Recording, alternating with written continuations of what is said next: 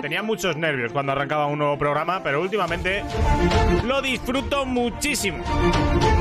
Y espero que vosotros también, ¿eh? Bueno, va, vamos a centrarnos y voy a presentar un poco el programa. Loco que está por el chat, Lucas Navarrete que está por el chat y Lucas Navarrete que va a estar aquí enseguida con nosotros. Y vamos a hablar de MotoGP, vamos a hablar de Fórmula 1, vamos a hablar de IndyCar. Hay mucho de lo que hablar hoy. Y además, yo creo que quitando la Fórmula 1, que fue un poco me, ya no solo por los españoles, ¿eh? la carrera tampoco tuvo gran cosa. Creo que MotoGP fue espectacular. Creo que también eh, IndyCar fue espectacular. Y Lucas Navarrete que dice por el chat, ojalá, ojalá se hablase de la Superbike. Ojalá, Lucas, pero no me llega para tanto, no me llega para tanto. Aunque bueno, si quieres podemos meter algo, que además Joloco estuvo en el paddock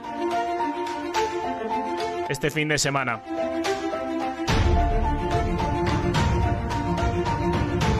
Joloco es Dios, está en todos lados. Bueno, venga.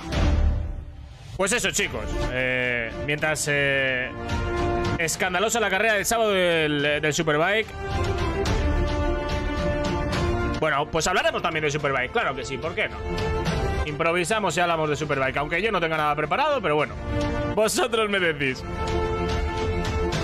Pues bueno, chicos, eh, el plan es el siguiente. Me gusta mucho la, canción esta de, la intro. Tengo como 3, 4 guardadas ahí en una carpeta que se llama Intros Rincón de Quilón.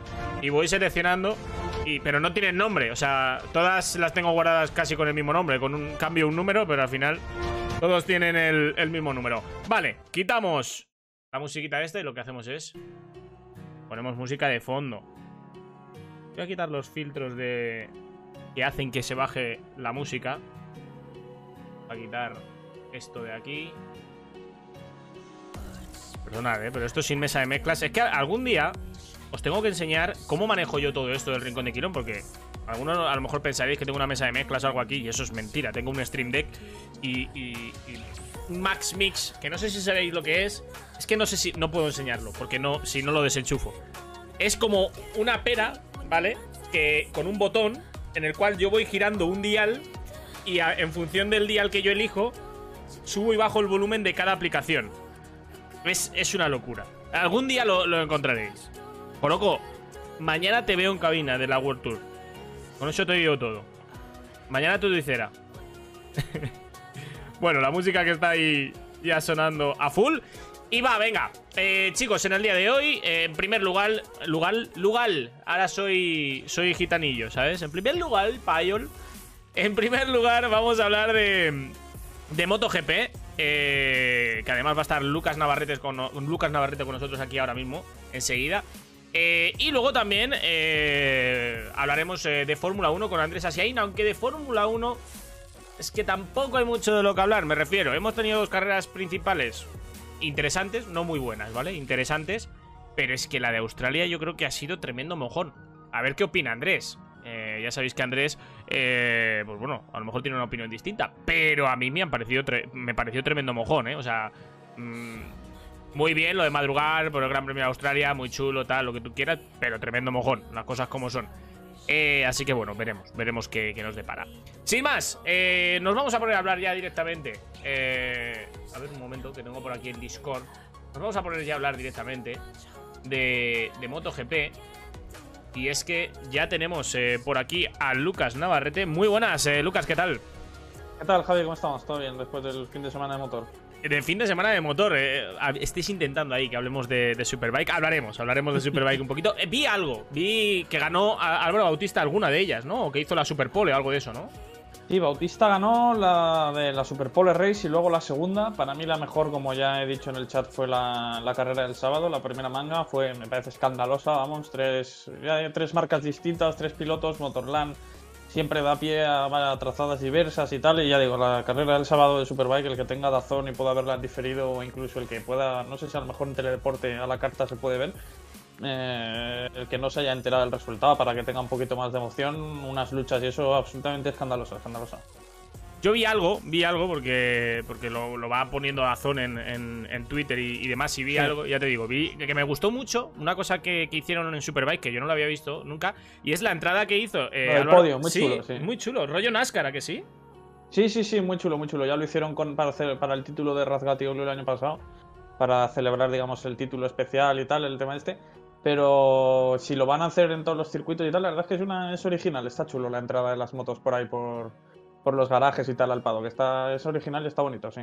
Pues la verdad que a mí me llamó mucho la atención y, me gustó bastante. Bueno, Lucas, vamos a hablar ya de, MotoGP. Vamos, al lío. Yo creo que hay mucho que comentar en, todas las categorías, porque han pasado cosas en todas ellas. Em, empezamos con Moto 3, donde el ganador de la carrera fue un piloto que para mí yo creo que necesitaba ganar. Es que eh, ya lo ganar, un buen resultado, porque había tenido un inicio de temporada un poco meh. Y es Jaume Masia. Eh, buena carrera para Jaume, eh, que yo creo que es que esta, esta victoria le viene muy bien y a ver si puede seguir esta senda de aquí en adelante, ¿no? Sí, vamos a ver, ¿no? Parece que, como ya hemos hablado en alguna otra ocasión, su carrera deportiva estaba un pelín estancada. Yo sigo pensando que incluso ya el año pasado podría haber sido una temporada de o título o, entre comillas, fracaso y ya verdadero descenso a otros equipos de la parrilla. Se le renovó, lo cual, bueno, pues está, es interesante que le hayan dado otra reválida. Y nadie le cuenta como uno de los favoritos al título. Vamos a ver si después de esta victoria él mismo se coloca en la conversación y puede, digamos, volver a dar un último empujoncito a una carrera deportiva que, pues, ya digo, pedía peligrosamente estancada hace unos meses. Ahí en pantalla estáis viendo los resultados de, la carrera, donde el, líder del campeonato ahora Denis Foya eh, quedó segundo. Eh, muy bien, el, piloto italiano de, Leopard. Yo creo que haciendo una, temporada muy sólida, pese a que en Qatar eh, arrancó desde atrás del todo por, por, una sanción y quedó, creo que en top 10. luego haciendo muy buenas carreras, con victorias. Segundo el otro día, hace una semana en Argentina. Segundo otra vez aquí en Austin y haciendo una muy buena temporada. Se pone el líder del campeonato. Y esto es porque el que era el líder hasta hace una semana, que era Sergio García, se cayó a las primeras de cambio prácticamente. Sí, se cayó Sergio García y Zan Guevara también pinchó. Lo de García, bueno, junto que caí con Holgado, lance de carrera, típico toque de Moto 3, que acabó con, García en el suelo y bastante enfadado. Lógico por otra parte, sobre todo porque eh, breve, en breves momentos después de ese toque, el propio Holgado se fue al suelo. Digamos que se dieron un toque para nada, ni siquiera le valió a Holgado para progresar demasiado. Y nada, sí, pues he de decir que yo creo que, García iba un pelín con el gancho toda la carrera, ¿eh? No se le veía del. No se le veía desde luego dominador y tampoco yo lo pensaba o lo colocaba como contendiente a la victoria en función de cómo estaba viendo. Se estaba manteniendo ahí, pero bueno, que solo hubiera podido mantenerse y hacer yo que sé, un quinto, un sexto, que es lo que apuntaba, ya eran unos puntos que desde luego que pues, por culpa de ese toque pues ha dejado escapar, pero bueno, cosas que pasan en Moto 3 y cosas que le va a pasar a cualquiera de, de los pilotos de Moto 3 este año. ¿eh? Esto en Moto 3 es a, la orden del día y una vez cada 5, 6, 7 carreras nadie se va a librar de cosas así.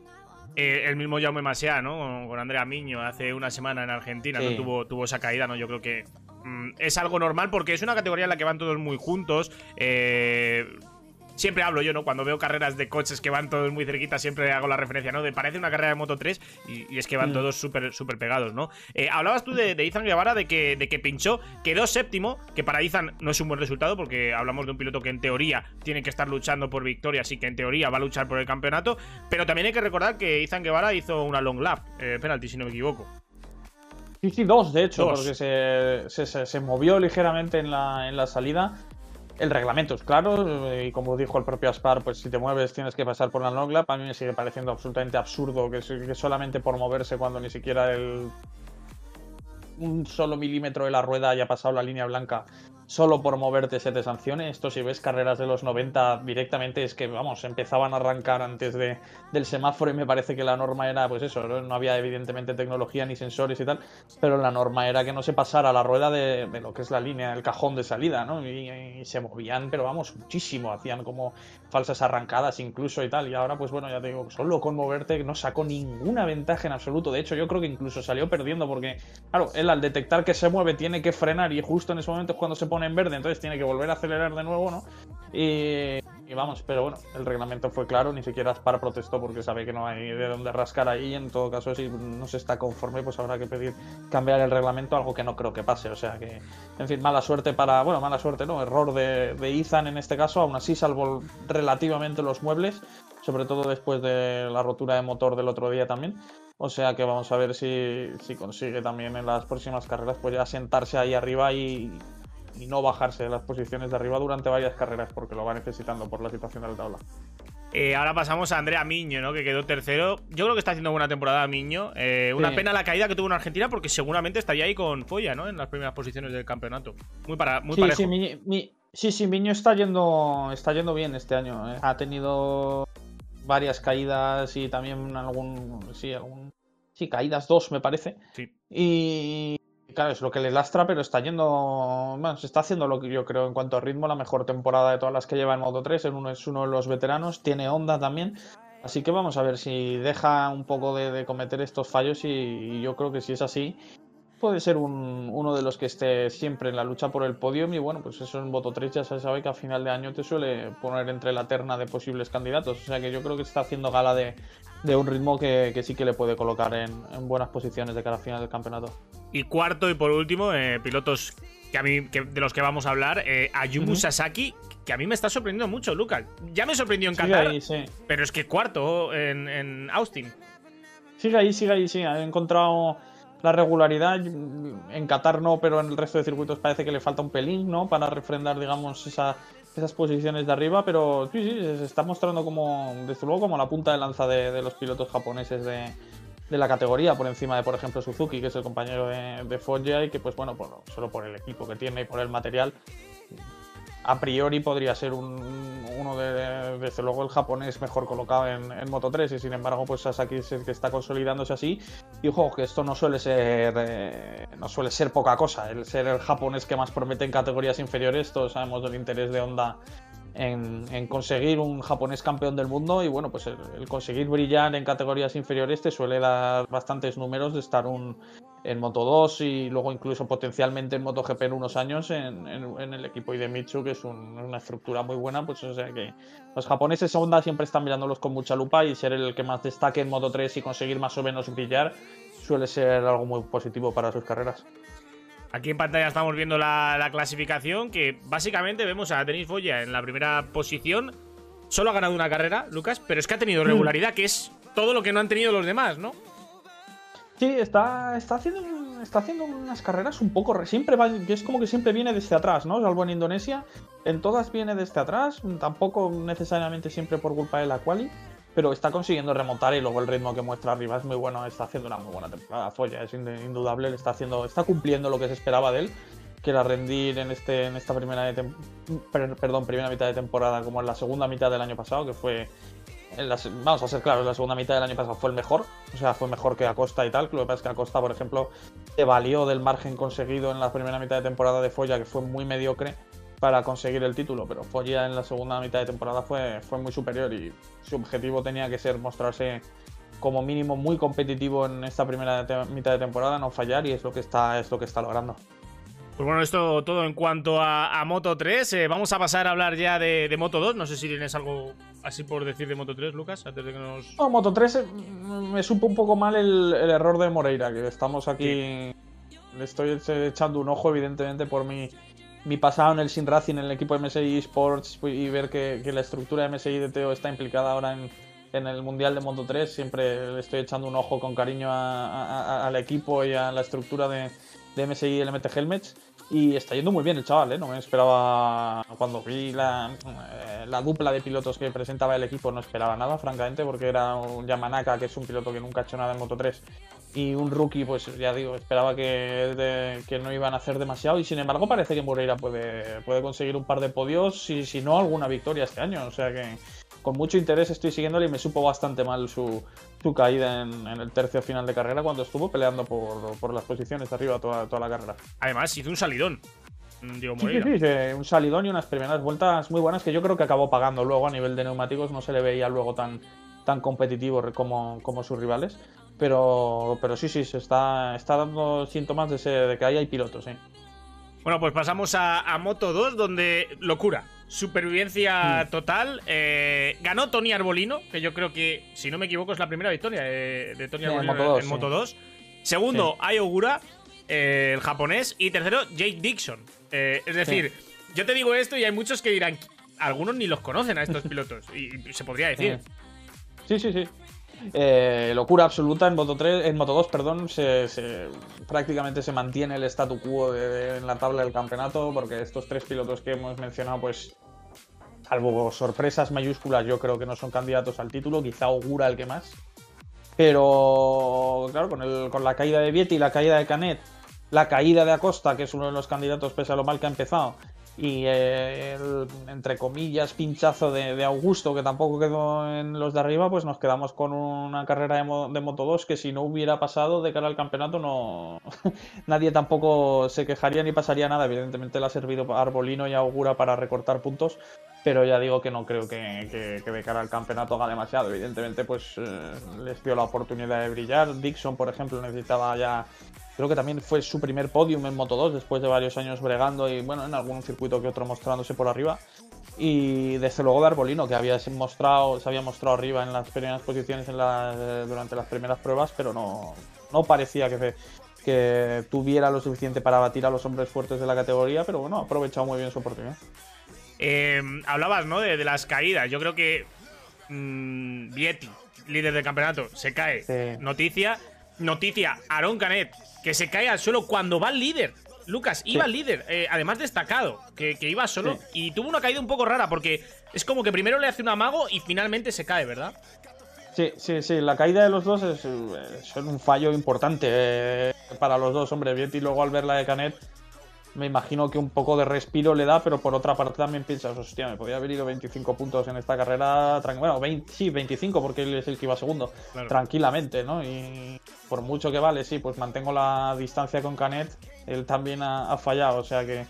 Pero bueno, sí, yo la de Viti un poco la veía venir, yo creo que le tocaba ya el fallo, ¿no? Tampoco se podía mostrar todo el rato siendo segundo su peor posición en las primeras cinco carreras, hubiera sido un poco escandaloso, ¿no? Pero, pero la de Canet la verdad es que la de Canet es uno de los fallos que psicológicamente le pueden le pueden lastrar en, las próximas carreras porque yendo líder para tu primera victoria en Moto 2 después de llevar ya este creo que es su tercer año en la categoría y tal le ha, de, ha debido de hacer bastante, bastante daño a nivel psicológico sobre todo porque no necesitaba apretar demasiado yo creo. Se le veía con un ritmo muy superior al resto a Vietti en su momento antes de que Vietti cayera y ya digo no creo que fuera nadie a apretarle pero bueno el Cota ya se sabe que los baches y, los cambios de asfalto y demás, pues a veces, y sobre todo el viento que hacía, da pie a estos posibles fallos y ya digo, una, lástima por Canet.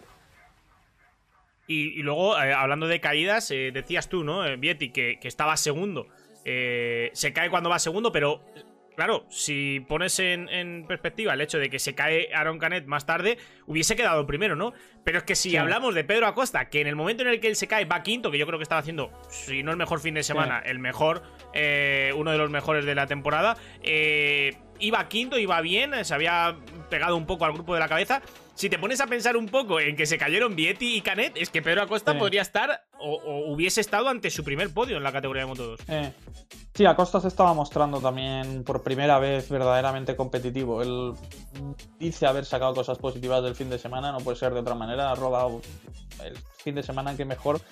Aún así es otro fallo importante por su parte. ¿eh? Pues, tenía en la mano un pasito grande para ser top 5, incluso top 3 contando los fallos de los demás y esa caída es otro de los fallos de novatada que a la postre que pensando en, incluso en que pues bueno tiene el potencial para, darle la vuelta a la tortilla ¿no? y rendir mucho mejor en, las próximas carreras incluso si es así y se consigue meter en la lucha por el título ha dejado escapar unos puntos muy buenos pero bueno por otra parte es lógico que esté relativamente satisfecho en, cuanto a que bueno por fin he conseguido rodar a un ritmo verdaderamente competitivo en la categoría. O sea que vamos a ver si, esto le sirve para Portimao, que él es uno de los circuitos que se marca como, objetivo para estar ya en la terna.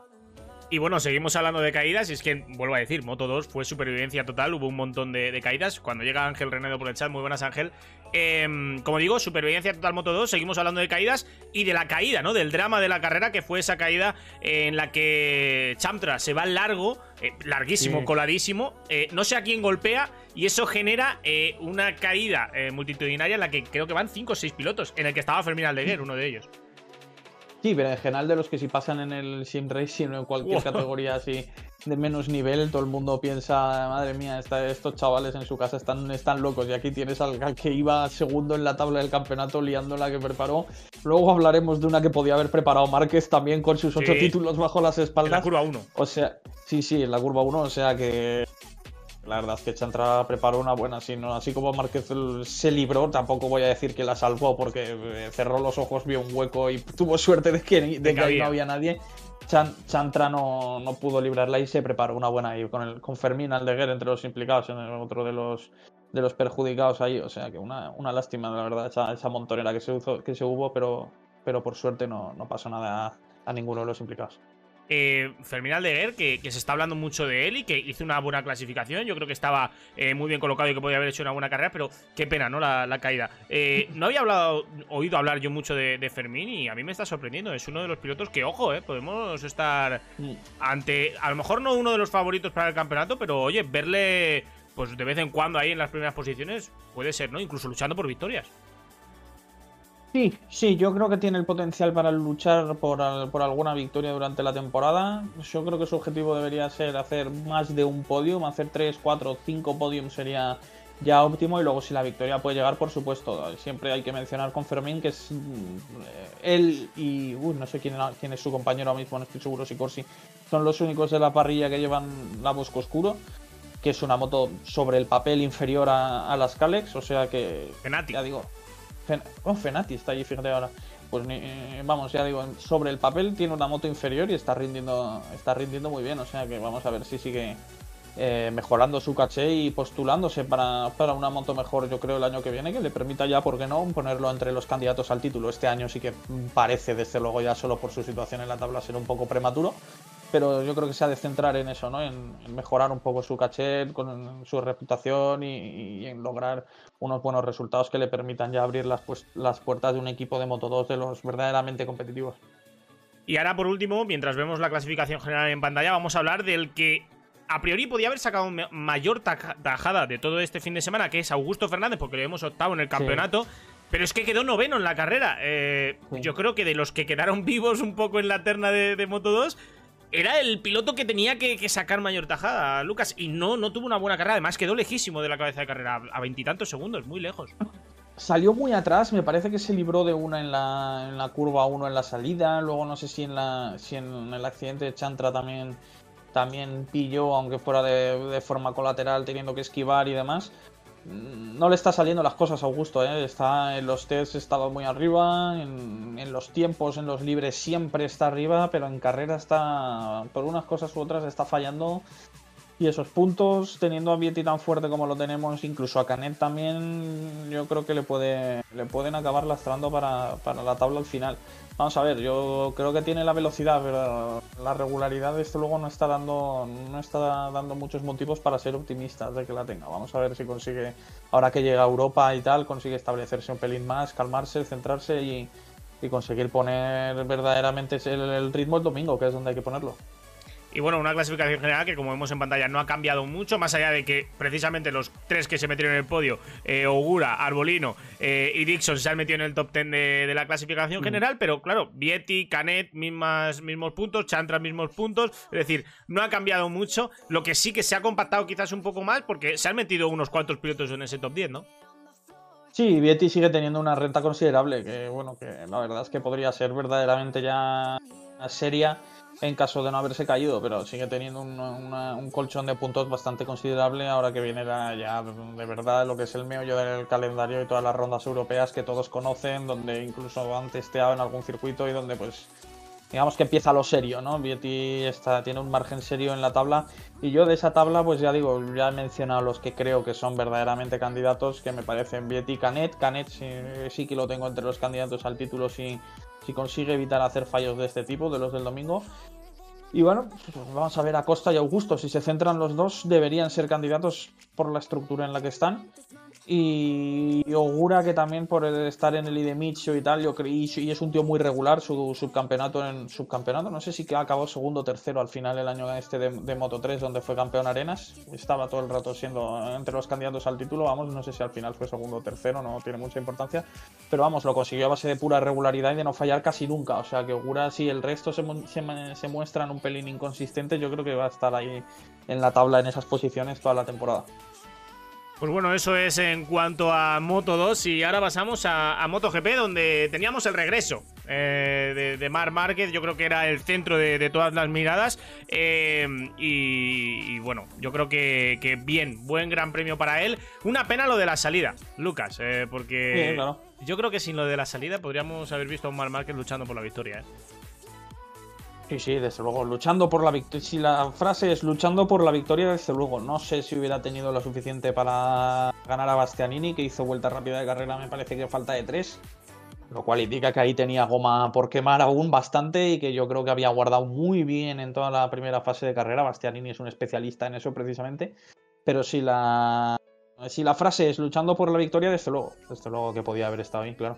Ahí tenemos ¿no? los resultados eh, de esta carrera de MotoGP en, en, la cuarta eh, carrera de la temporada en Austin. Eh, yo creo que el titular de, este Gran Premio es Bastianini, ¿no? Gran carrera de Bastianini, espectacular. Rins, que hizo una remontada brutal y que tú y yo la hablábamos el sábado cuando te dije, madre mía, ¿cómo van las Ducati? Y me decías tú, otra vez la Suzuki a remontar.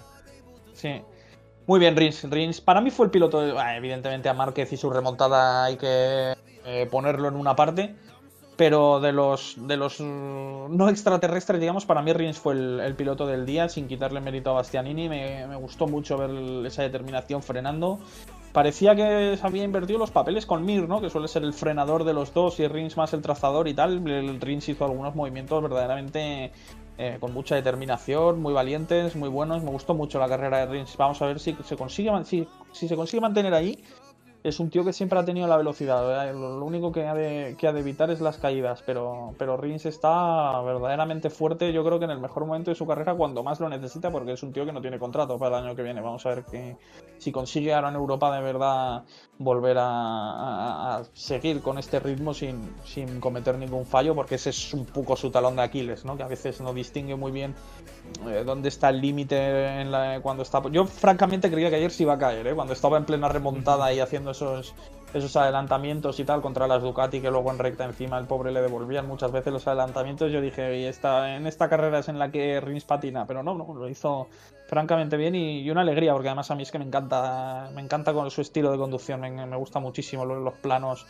como, como saca, como mira lo lejos que mira es alucinante, luego ese, tampoco es de estos que se descuelga demasiado, me gusta mucho, o sea que vamos a ver si consigue estar ahí.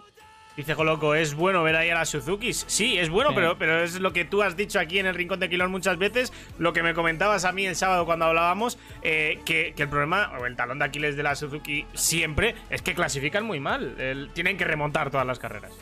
Sí, sí, sí, están... Siguen ahí, ¿eh? Parecen haber dado algún paso adelante pequeño respecto a otros años. Siempre se quejaban de esto. Es verdad que otros años, en lugar de salir el... Me parece que el sexto salió Rings Vamos, en lugar de salir en segunda fila, que es a lo que aspiran más o menos este año, salían directamente en tercera o en cuarta y entonces la remontada ya tenía que ser prácticamente suicida. Y bueno, pues sí, algo han mejorado, pero claro, es que sigue siendo complicado. Rins, hablamos del tiempo que perdió Márquez remontando, que sí, que es una obviedad, que perdió muchísimo. Y Rins también perdió lo suyo. ¿eh? Vamos a ver si Rins no hubiera estado quinto o sexto en las primeras vueltas, si no hubiera tenido que pasar a Cuartararo, no hubiera tenido que pasar a Martín, que se fue para atrás el pobre como, como una piedra, a Bañaya igual y tal. Y yo creo que Rinste también tenía de los que más ritmo, ¿eh? y estuvo verdaderamente bien. Y, Mir un poco, un poco parecido. Mir mm, sacó también el ritmo al final de carrera y la Suzuki tienen el ritmo. Se les vio durante los libres, pero eso tienen que mejorar como sea un poco la quali, porque si no es que ya empiezas, empiezas teniendo que remontar y eso es muy complicado eh, un Ale Rins que además llegó a adelantar a Enea Bastianini en pista. Lo que pasa que luego Bastianini se la devolvió en la recta y luego Bastianini ganó. Yo lo pensaba esto, yo decía, ostras, es que había un momento que Rins, cuando Jack Miller estaba primero, Rins se colocó segundo adelantando a Bastianini, que este estaba tercero. Eh, lo que pasa que es lo que tú dices, en las rectas llegaban las Ducati y la Suzuki desaparecía, claro. Sí, que yo creo que en ese momento Bastianini aún estaba guardando. Yo creo que aún no había dicho, vale, ahora ataco. Que se vio claramente, además, el momento en el que Bastianini atacó. ¿eh? O sea, fue un cambio de ritmo de repente que dejó a todos. A Miller le empezó a recortar 4 o 5 décimas por vuelta. Y en cuanto lo pasó, lo dejó como tirado como una colilla. Y, y yo creo que en el momento en el que Rins ataca a Bastianini, aún no había empezado Bastianini a imprimir el ritmo.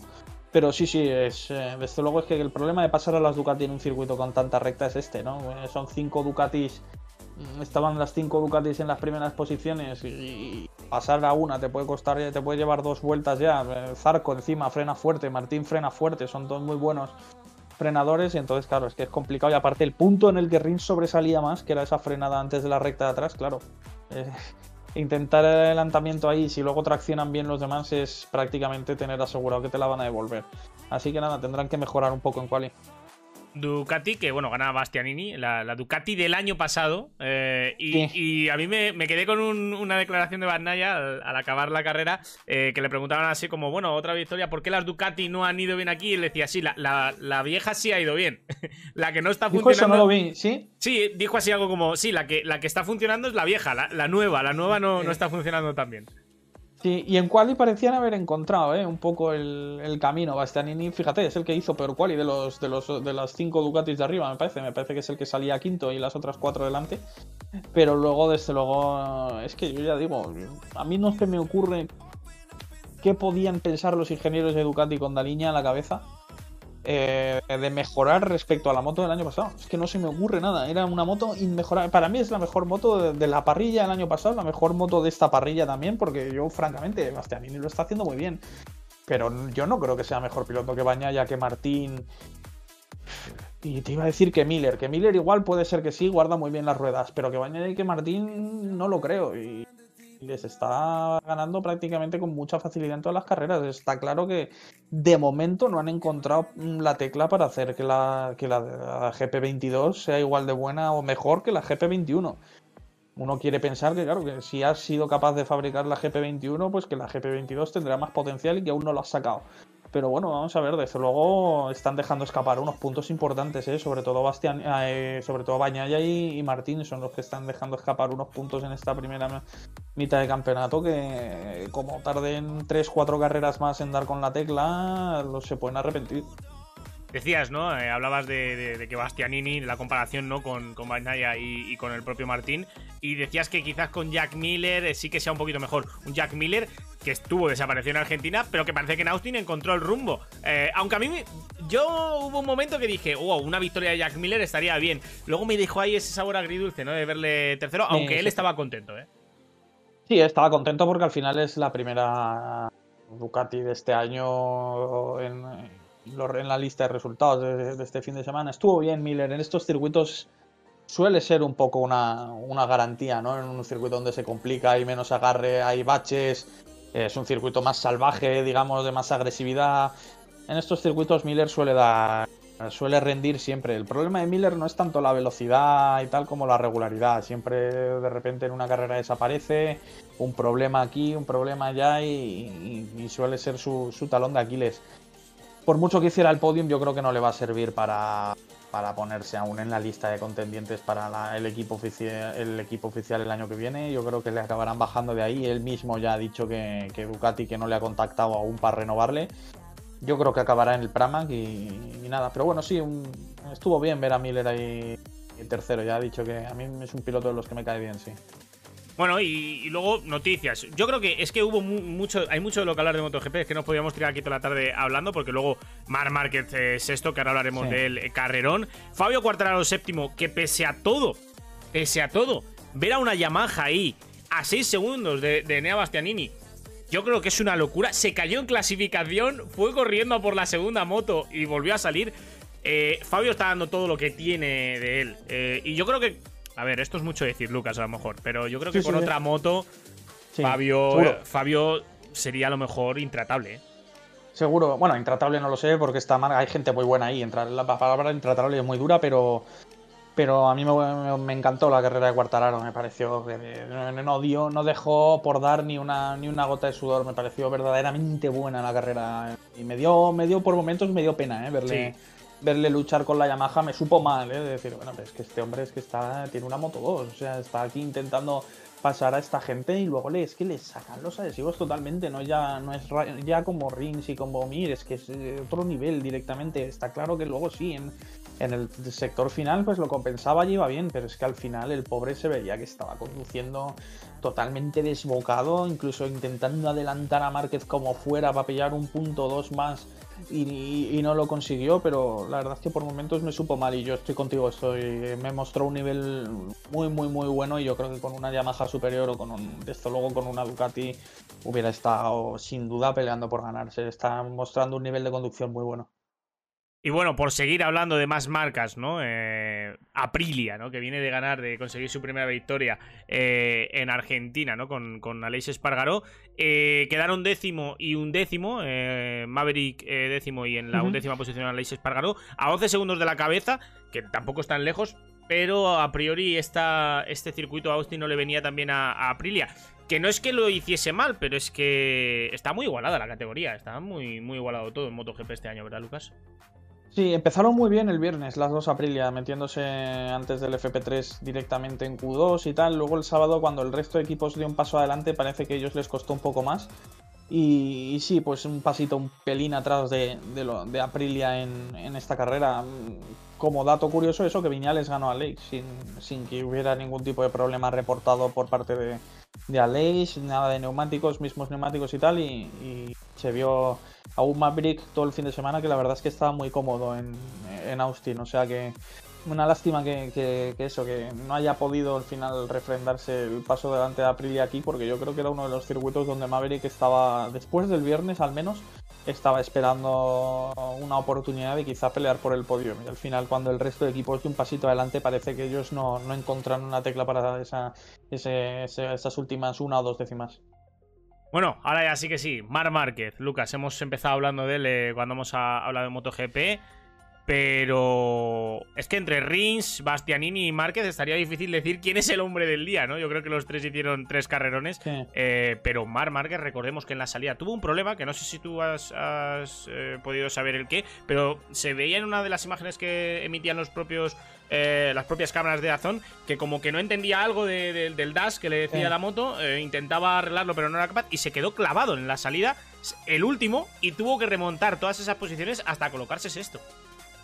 Sí, él dice que le salió una, alarma en el, en el, display, que intentó quitarla, que pues por momentos se pensaba que estaba el pit limiter activado y que podía ser una de las causas, porque es verdad que pues esa falta de potencia al principio parecía un poco que estaba enganchado al pit limiter, ¿no? Pero bueno, parece que han investigado y no, no era esto, sino un problema electrónico que tampoco han, han desvelado con mucha más con mucho más detalle ya se sabe cómo son los japoneses especialmente Honda al respecto que no no suelen ser muy transparentes y, nada, simplemente pues un problema electrónico que desde luego lastró su carrera que yo francamente pues le colocaba como favorito incluso aunque saliera noveno, creía que iba a ganar y luego es verdad que a la postre pues bueno, el ritmo de Bastianini era tal que que yo creo que le hubiera, iba a decir le hubiera costado, pero bueno, que le hubiera dado batalla a Bastianini, no lo hubiera tenido tan fácil como parece, también, bueno, pues según cuenta Márquez las últimas seis vueltas acabó bastante cansado, también es lógico, hizo más desgaste que los demás teniendo que ir a cuchillo toda la prueba, pero sí, un, carrerón,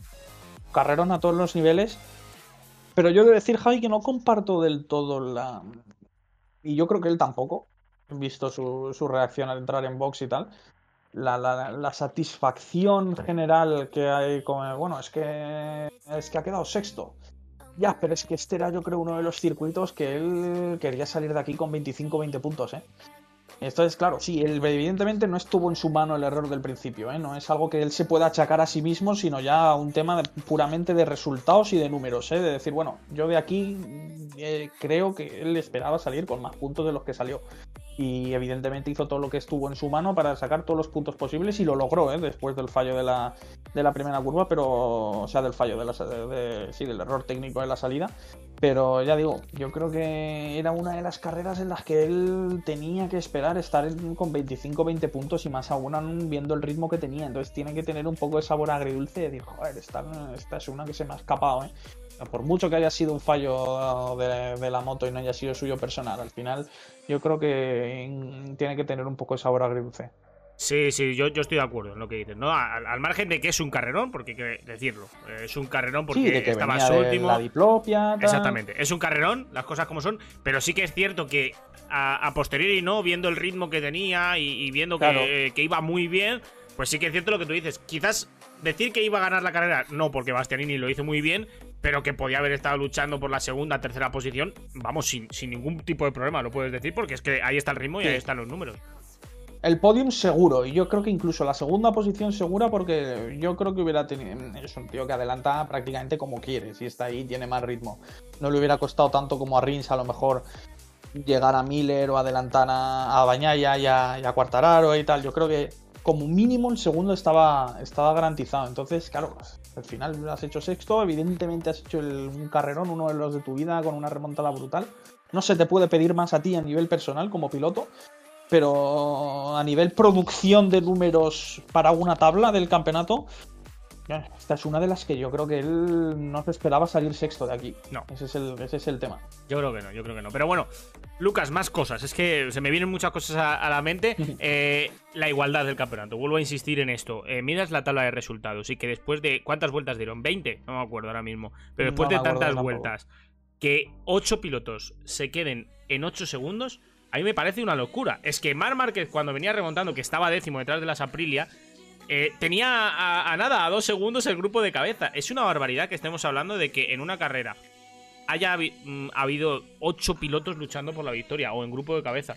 Eh, ocho segundos los ocho primeros me parece una barbaridad. O sea, bien, vamos por la línea correcta, y, ¿no? y- y- y en un circuito tan, tan técnico y largo como, como Austin, que uf, es una marcianada cuando ruedan en dos bajos, en dos minutos bajos, es un circuito largo, muy técnico en los que se puede hacer la diferencia tanto con moto como con piloto. Y desde luego a- eh, manejarse esos números es, es algo de síntoma de una igualdad absoluta. E incluso, fíjate, si quitas a Martín de la ecuación, que sí que está un pelín más atrás, que se vino bastante abajo, y lo dejas en, en Quartararo, ya eres, es verdaderamente seria la igualdad. Sí, sí, es que es verdaderamente, si ese es el tema de, de- de lo que le pasó a Aprilia o lo que le está pasando a Viñales, ¿no? Que verdaderamente están yendo muy rápido, pero es que les faltan esa una Claro. o dos décimas por vuelta, no le falta más. Pero claro, al final eso te relega a la undécima, duodécima posición. Eh, realmente aquí, si, si miras la tabla, las únicas marcas que te faltan eh, son KTM y Aprilia, que, que tampoco está muy lejos, porque Aprilia estaba a 12 segundos. Y alguna Yamaha más, pero es que Yamaha no está para muchos trotes, ¿no? Fabio y... y- Claro, claro, claro, es lo que, es lo que decían también incluso con eh, lo que se ponía un poco en, balanza con la mala, a todas luces, temporada o última de Rossi el año pasado, que desde luego se peleaba por estar en las últimas posiciones o por entrar en los puntos en la gran mayoría de carreras y eso desde luego es algo que nadie quiere, pero es que nadie... Nadie verdaderamente experto decía que es que Rossi estu- estuviera yendo lento. Es que no estaba yendo lento, es que, pero es que le faltaban estas dos décimas, que es que ya te pasan 10. Es que había circuitos donde estaban los 20 primeros en un segundo y si tú estabas a 1.1 estabas el 21, así de claro. Es lo que le ha faltado a KTM también y pues lo que le está faltando, por ejemplo, a Morbidelli también. Nadie, nadie osa decir que esté yendo lento ninguno de estos pilotos, pero es que claro, es que les faltan un puntito de un puntito más. Imagínate Paul, por ejemplo, Paul ha estado lastrado físicamente todo el fin de semana con la gastroenteritis y tal. Y al final, pues eso es que le ha faltado nada, una o dos décimas por vuelta para estar peleando en el grupo de cabeza, no le ha faltado más. Efectivamente, esto nos deja un panorama que es el siguiente, ¿no? La, la- la clasificación general, donde nos deja una Unania Bastianini en primera posición con 61 puntos, Alex Rin segundo con 56 y el resto, pues todo muy compacto, muy igualado. Sí. Y, y realmente después de cuatro carreras sigo teniendo el mismo discurso que hace una semana, Lucas. Creo que el mundial sigue muy abierto, sigue. Evidentemente, en la cuarta carrera sí está cerrado mal, pero me qui- quiero decir que no vemos a un gran favorito, porque es, aunque Bastianini ha ganado dos carreras, es que no le veo No. luchando por el campeonato. Yo tampoco. Y el mundial es como si no hubiera empezado directamente. Claro. A nivel de números, eh, hemos visto cuatro carreras, pero a nivel de números, el mundial, si me dices que está 0 0 0 0 0 me quedo igual. Claro. Eh, creo que no se ha decidido en absoluto nada, ni siquiera los contendientes, los que van a pelear, los que no. Y que pues, se, ha, tratado un poco pues de ver pues, quién ha conseguido el mayor saco de puntos para luego poder permitirse algún fallito más que los demás, ¿no? Pues, pues, evidentemente, pues Rins se ha permitido ya con estas primeras carreras el decir, bueno, cuando vengan los resbalones, quizá yo ya tenga aquí un margen si esto sigue con esta misma igualdad. Incluso Mir, ¿no? Que está un poco opacado por, la, por el muy buen rendimiento de Rins en estas primeras carreras, tiene 46 puntos al final del día, ¿no? Tiene 10 puntos menos que su compañero, que es nada. O sea, es literalmente nada en un mundial como MotoGP. O sea que incluso Mir, que no está brillando en absoluto, sigue ahí tacita, tacita, sumando. Y, el propio Cuartararo también. Es que ya digo, es un mundial que si estuvieran todos con cero puntos no pasaría, no pasaría nada. Estarían todos en la. Eh, siguen igual en la, en la lucha, igual que si tuvieran cero. Y esto va para Márquez también, ¿eh? Márquez no está descartado en absoluto. Eh, hay que ver cómo se adapta la onda. Yo creo que esta carrera ha sido un poco eh, contextual, que Márquez iría rápido con una Vespino en, en Austin y que pues hay que ver si cuando llegue a Europa mm, está más en la versión de, de Qatar o en la versión de Cota. Habrá que verlo. Yo, por, por, los síntomas que ha dado este fin de semana, pese a su muy buena carrera del domingo, me inclino a pensar que aún va a tener trabajo por delante para adaptarse a, esta onda. Pero vamos, eso, luego candidato sigue siendo y más aún si el resto sigue sin mostrarse como, como dominadores del campeonato. Si nadie encarrila dos, tres, cuatro victorias seguidas, aquí candidato es todo el mundo. Bueno, Lucas, eh, por ir cerrando MotoGP, por ir cerrando el, espacio, eh, hablamos ya de, la siguiente fecha, ¿no? Eh, Portimao, dentro de dos semanas, 24 de abril, será la, la, carrera de Portimao. Y después de esa, un mes te espera hasta la carrera de, de Jerez, porque si no me equivoco. No, perdón. Un mes no, perdón, que pone 29, 1 de mayo. Sí, sí, ponía 29, 1 de mayo y, ha achacado yo que era 29 de mayo. No, 29 de abril, 1 de mayo. Será una semana, efectivamente. Solo una de... semana hacen un doblete ahí. sí, ya me imaginaba que por el tema logístico incluso pues lo hacen lo hacen fácil. Ahí de, Portugal a Jerez está al lado, por claro. de Jerez y el tema logístico lo hace fácil. Circuitazo, las dos pruebas siguientes que vienen son Portimao, por desgracia, no lo es aún a nivel de historia, pero a nivel de circuito y de que puede dar de sí el trazado es, es uno de los clásicos ya, yo creo, del campeonato, llamado a ser así. Y bueno, de Jerez que hablar, ¿no? Jerez encima con el retorno de la afición por primera vez desde la pandemia estará a reventar sin restricción de aforo de, ningún, de ninguna clase y, desde luego pocos circuitos dan, dan las escenas que, consigue dar Jerez, quizás solo comparado con Asen, que desde que lo renovaron, pues el pobre también perdió poco de carisma, pero bueno, eh, las siguientes dos pruebas serán para no perdérselas, desde luego. Eh, un circuito de Portimao que el ganador, el último ganador fue Fabio Cuartararo. ¿Crees que en estos dos circuitos que vienen Lucas Yamaha le puede ir un poquito mejor? En Jerez, desde luego, ya lo ha dicho el propio Cuartararo que en Jerez tienen que. Que en Jerez, si no están peleando por la victoria, será el momento de pulsar el botón de, crisis. En Jerez tiene que ser, de hecho, el, favorito, en mi opinión. Y en Portimao, pues hombre, a juicio de lo que pasó el año pasado, pues también, el Portimao es que por mucho que la gente se fije en las rectas, en la y que sí, tiene una recta grande la principal, pero es que es tan técnico Portimao, es que es tan de manos, es un circuito tan loco y tan montaña rusa que los que ahí verdaderamente es que los que brillan son los que o se lo conocen, como fue el caso de Oliveira al principio, que evidentemente Oliveira se conocía hasta el último bache del circuito, o, o, los que verdaderamente son valen y son y son y marcan la diferencia. Entonces yo creo que ahí puede Cuartararo y, por ejemplo, Cuartararo, Márquez, Martín, son pilotos que en Portimao pueden, pueden dar que hablar, son explosivos, técnicos, agresivos con la conducción, comiéndose cada vértice, curvas rápidas. Yo creo que esos tres son, son unos pilotos a tener en cuenta para Portimao. Entramos ya en, Europa y lo decías tú, ¿no? A partir de aquí, a ver qué ocurre, ¿no? A ver qué, qué panoramas encontramos. Sí. sí, a partir de aquí vamos un poco ya a tiro hecho hasta, hasta Finlandia, ¿no? Que es un poco la prueba del 10 de julio, que ahí sí que es más incógnita por, por el trazado que se estrena y tal. Pero eh, Portimao, Jerez, Le Mans, Mugello, Montmeló, Alemania, Holanda es siempre la parte calendario donde, ya digo, donde empieza lo serio, ¿no? Y empiezan los clásicos de verdad y donde todo el mundo ya se conoce esos circuitos al dedillo y a la perfección, tienen sets guardados, saben lo que funciona, lo que no, cómo está el asfalto. Entonces ahí empieza verdaderamente lo serio y quiero creer que ahí empezará a mostrarse de verdad quiénes, quiénes son los candidatos al título y los que no. Pues bueno, Lucas, eh, no sé si hay algo más que se te quede en el tintero para hablar de, MotoGP de, este fin de semana. Pues mm, no, la verdad es que no, hemos, hemos, cubierto más o menos todo. Como última mención, eso, que la gente le tenga fe a las Superbikes, que las vea, que están en unas carreras escandalosas y que a ver si generan un poco más de, afición y de expectativa. Yo entiendo, ¿eh? vuelvo a decir que no son los nombres más más famosos, no son los nombres con más reputación y tal, pero las carreras que dan son verdaderamente increíbles y muy, muy disfrutables. Yo con la del sábado estaba alucinando, un, un carrero en absoluto, así que nada, que, que sigan las dos ruedas produciendo las carreras tan buenas que están produciendo de momento. Efectivamente, para los que tengáis interés en Superbikes, eh, en Dazón lo están echando eh, también, Sí. así que si veis MotoGP, pues también podéis ver eh, sin problema la Superbike. Lucas, un placer, eh, como siempre, mil gracias por pasarte y con muchas ganas de Portimao. Ven, Javi, igualmente, hablaremos cuando, cuando acabe la carrera. Eso es, muchas gracias, Lucas, de nuevo. Chao, chao. A ti, hasta luego. Las palabras de Lucas eh, Navarrete, que como siempre está con nosotros eh, para hablar de, de- de- MotoGP. Eh, yo me lo paso muy bien con él porque además eh, pues aprendo mucho de, las motos. El propio sábado, ¿no? Cuando acabó la clasificación fui directo a, hablar con él. Lucas, madre mía, ¿cómo van las Ducati? Y él lo primero que me dijo, sí, pero la Suzuki otra vez desde atrás a, a remontar, ¿no? Y, bueno, curioso, ¿no? Me lo estoy pasando muy bien con motos. Yo creo que gracias al Rincón de Quilón, ¿no? Y que Lucas está aquí con nosotros y todo creo que de lejos es el año que más estoy disfrutando de, de, de- MotoGP, y lo digo abiertamente, lo estoy disfrutando un montón. Y, y, ostras, nunca pensé que el Rincón de Quilón me iba a dar la, posibilidad de, disfrutar tanto de, las motos o de, o de otros deportes. Está ya Andrés Asiain esperando para hablar de la Fórmula 1, pero vamos a hacer un, eh, break y vamos a hablar ahora de la IndyCar, ¿vale? Va a ser rápido porque la IndyCar ya sabéis que eh, no tenemos a, a nadie para que venga a hablar con nosotros de la IndyCar. Eh, aunque tengo interés y voy a hacer aquí algo.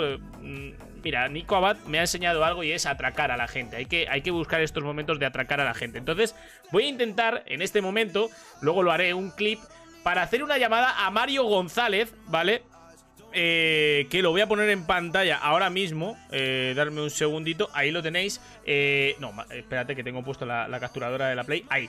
Mario González, eh, que es un genio. Eh, yo le sigo desde hace ya bastante, sobre todo desde el año pasado, cuando el, tema de, la Indy, que empecé a seguir la Indy por Alex Palou, eh, que estaba ahí para, el campeonato, le empecé a seguir porque habla mucho de, la Indy. Habla de muchos campeonatos. En general, habla de la NASCAR, si sois seguidores de la NASCAR también, y, da cobertura a un montón de campeonatos del mundo de motorsport que os puede venir muy bien. Pero mira, tiene aquí un hilo que ha hecho hoy de la Indy. De verdad, Mario González, Mario GS59 en, en Twitter, es un genio, es un genio. Y me gustaría un montón que Mario González un día eh, se, se- se anime a venir aquí al Rincón de Quilón y hablar de, de- de la IndyCar.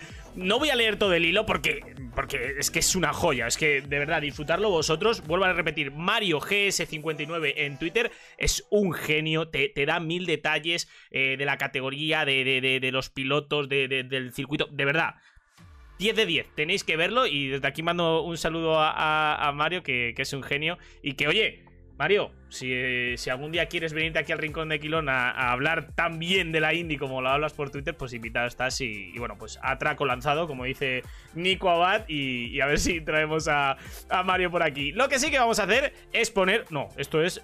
¿Esto es el resumen? Esto es el resumen. A ver, a ver, a ver, espérate, espérate, espérate, que estaba buscando yo aquí el resumen de la indie, pero por alguna razón me ha salido uno de 30 minutos. Eso no puede ser. Este, este, este, los highlights, los highlights. Que he visto 30 minutos, digo, no puede ser, no puede ser. Vamos a poner los highlights de, de la indie, donde Alex Palou ha quedado tercero, donde hemos vivido un final de carrera espectacular ayer entre Joseph Newgarden, Romain Grosjean y el propio Alex Palou.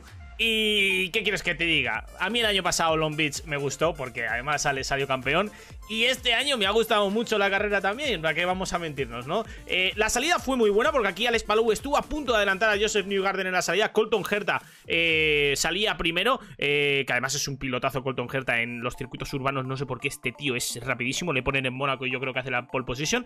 Y aquí Alex Palou tenía el interior con Joseph Newgarden en la primera curva, pero no pudo finiquitar el adelantamiento. Una pena, eh, porque, porque Alex no, no pudo adelantar ahí a, eh, Dalton, Dalton Kellett que, tuvo este accidente en la vuelta 6 y que hubo safety car eh, y, y toda la pesca. Como digo, una pena, ¿no? Que Alex no, pudo adelantar ahí a Joseph Newgarden. Y aquí Rosenquist, eh, creo que se dice así el nombre, hizo una buena tarea de parar a, a Rossi, todos los que venían por detrás, que aquí este encontronazo entre Rossi y él, que dejó a Rosenquist, o Rosenquist, o como se diga, casi en el muro. Vamos a ir parándolo porque quiero comentarlo, la par que lo veo y no me da.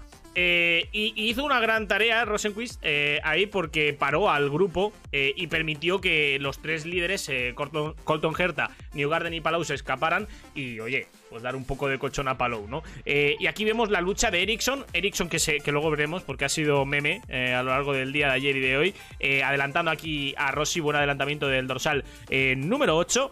La carrera continuaba y aquí fue uno de los momentos de la carrera, porque paraban en boxes eh, New Garden y Colton Herta. Alex Palou había parado antes y les hace un undercut de libro y sale por delante de ellos. Aquí Palou se ponía a liderar de manera virtual, ¿vale? Porque había pilotos que tenían que parar. Eh, este fue un trompo que yo cuando lo vi dije, madre mía, que casi se chocan eh, de frente los dos coches. la última curva de, de Long Beach, que, que siempre va a ser recordada. Este es el golpe que le hace trompear a este dorsal número 3, que desconozco quién es. Y aquí llega uno de los momentos, aquí llega uno de los momentos de la carrera. El accidente de Colton Herta, tortazo, topetazo del copón. Aquí lo vamos a ver, bloquea la rueda interior derecha y Long Beach no perdona. Tortón que se pega a Colton Herta, que se retiraba de la carrera cuando era el poleman. Eh, Mario González decía por, eh, por su hilo que es eh, el segundo abandono del Poleman, porque ya abandonó en la anterior carrera del Poleman, lo ha hecho aquí de nuevo Colton Herta.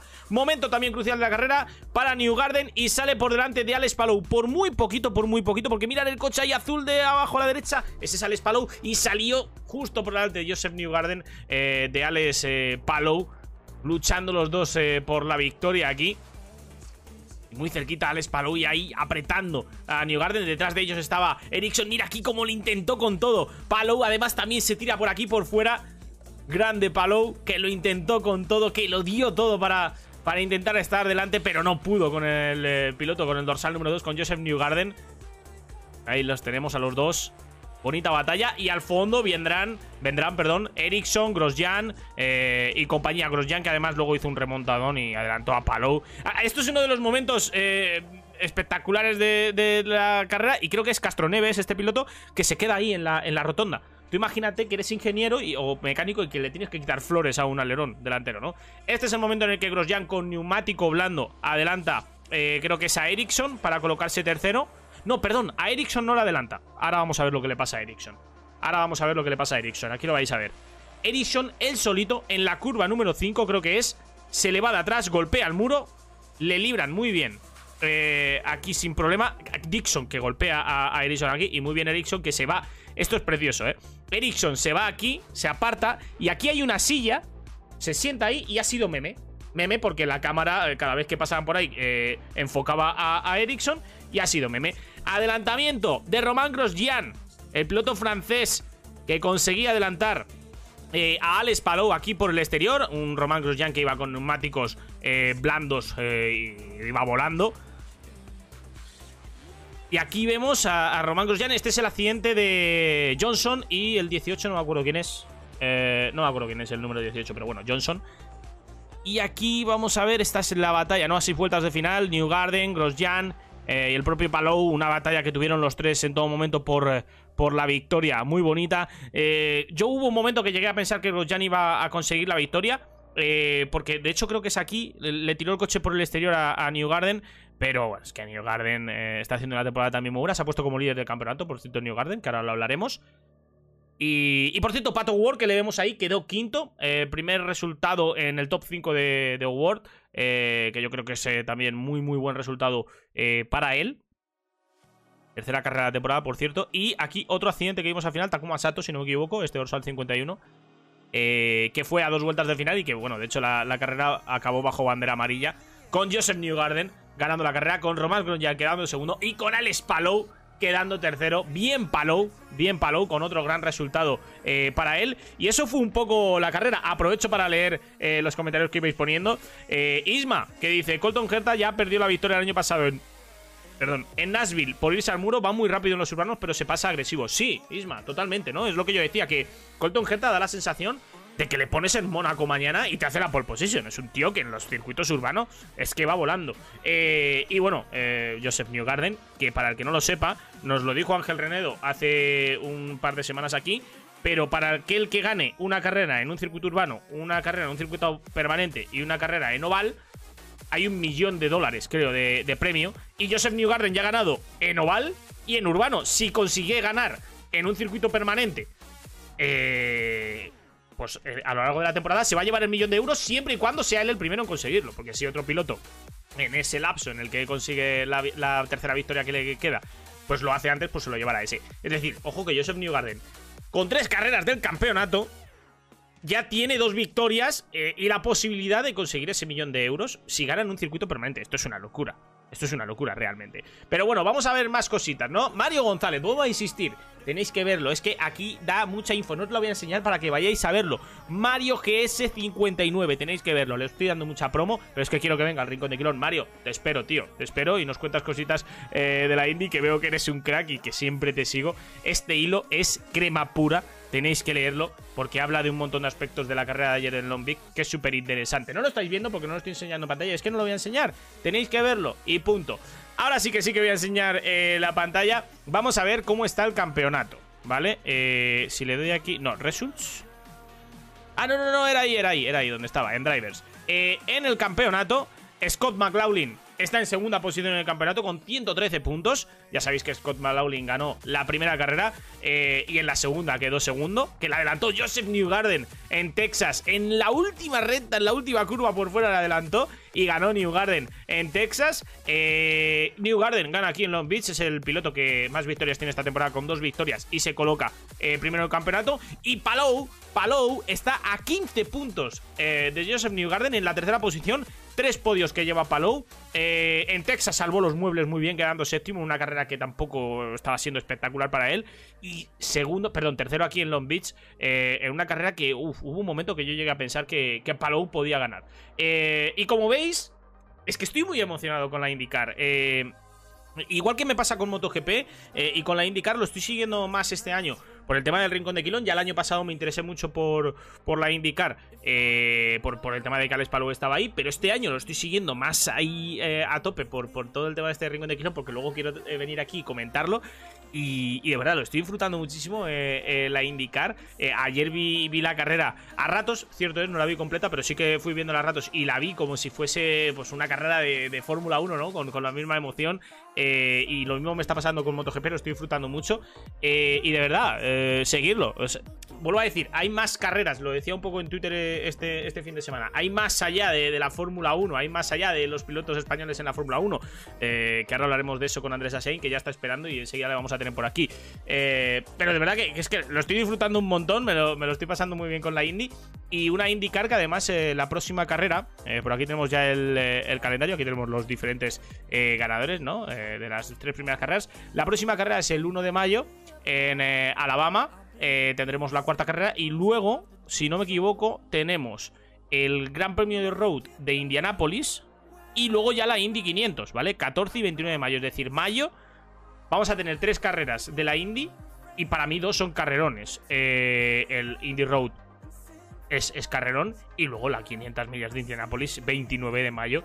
Evidentemente hay que estar ahí pendientes porque será eh, carrerón. Así que bueno, apuntaros esas fechas, luego llega Detroit, que también es otro circuitazo, circuitazo y en fin, es que el, calendario de, la Indy es, bestial, vamos a disfrutar mucho de la Indy este año.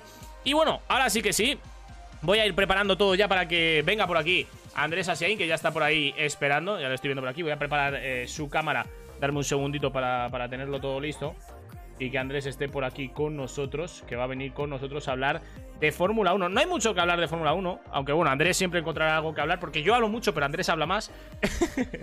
Eh, Andrés siempre encontrará algo de, lo que hablar, ¿no?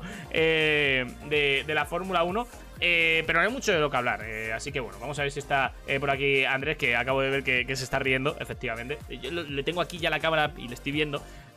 así que bueno, vamos a, a subirle por aquí Andrés. Eh, que ya está por aquí con nosotros. Muy buenas, Andrés, ¿qué tal? Muy buenas, Javi, ¿cómo estamos? A ver, voy a subirte volumen porque te oigo un pelín bajito.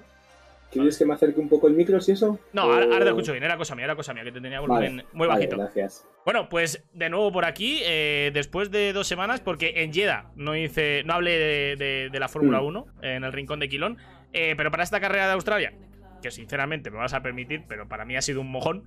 Eh, sí, lo ha sido. Eh, no, te he traído y tampoco hay mucho de lo que hablar. A ver, sí que hay bastante de lo que hablar. Dentro de que la carrera es un mojón, creo que hay bastante de lo que hablar. Y yo creo que hay un punto positivo. Ferrari ha vuelto. más. Ya sabíamos que había vuelto, pero yo creo que aquí en Australia se ha confirmado que tienen un coche ultra ganador porque va rapidísimo. tiene un truco, pero, pero sí, tiene, un truco, ahora lo explicaré, el, por qué Ferrari ha ido también este fin de semana. Y no fueron tan rápidos en Jeddah, que fue por el tema de la carga dinámica del coche.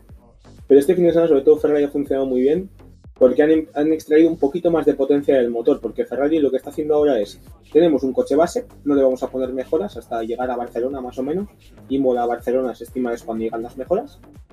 Ahí vamos a quedarnos, vamos a poner el coche a punto, como está haciendo Alpine ahora, y luego ya en Barcelona o en Miami traeremos mejoras. Que y Red Bull y Mercedes están haciendo todo lo contrario, Red Bull y Mercedes están trayendo mejoras carrera a carrera para intentar solucionar los problemas. ¿Qué pasa? El Red Bull es un coche que pesa entre 8 y 10 kilos más que el Ferrari. En peso, en, peso digamos, en vacío. Por lo tanto, para Red Bull, ya sabemos que en Fórmula 1 aproximadamente 10 kilos son unas 3 décimas por vuelta. Y Red Bull lo que hace es descargar el coche de ala para intentar pelear con Ferrari en, en las rectas. Claro, si llega Ferrari ahora y descargan el coche para las rectas, Red Bull ya no tiene esa ventaja, como ya de paso en Jeddah porque Red Bull tomó una línea de desarrollo de reglaje muy diferente a Ferrari y se demostró que la línea de Red Bull era la correcta. Porque en cuanto cogían una recta, cogían el DRS, pasaban los Ferrari fácilmente. Claro, ahora llegamos este fin de semana. Ferrari ha sido muy rápido todo el fin de semana, desde los primeros libres. Carlos Sainz tuvo esa doble mala suerte tanto en la quali como en la carrera, que realmente la carrera es un error de pilotaje, pero este es el primer culpable, eh, es el volante pero realmente el volante no, no, excluye el fallo de Carlos, un fallo de pilotaje, se, pasó de agresivo, eh, pensaba que las gomas estaban calientes, no lo estaban, tuvo un error de pilotaje, es el primer error que tiene y el primer abandono desde Rusia en 2020, no abandonó todo 2021. Claro, eh, llegas ahora, Verstappen también abandona, tus dos rivales principales al título están fuera, les metes 25 puntos a los dos en una carrera, y ya te pones con un liderato de, eh, creo que eran 34 puntos en la tercera carrera. Claro, eh, Leclerc ya se puede permitir un fallo este año sin problemas porque tiene más una carrera de ventaja, pero ¿esto a Leclerc le va a beneficiar o le va a perjudicar? Porque sabemos que Leclerc, cuando no tiene presión, como el año pasado, que no estaba presionado, se notó que cometió más fallos. Ahora Charles no estando presionado va a cometer más fallos. ¿Va a ser el Charles de 2021 o va a ser ese Charles de 2019 que bajo presión ejercía y trabajaba y hacía esos, esos espectaculares, esas carreras espectaculares, podios, victorias, todo. Habrá que verlo en Imola, ¿no?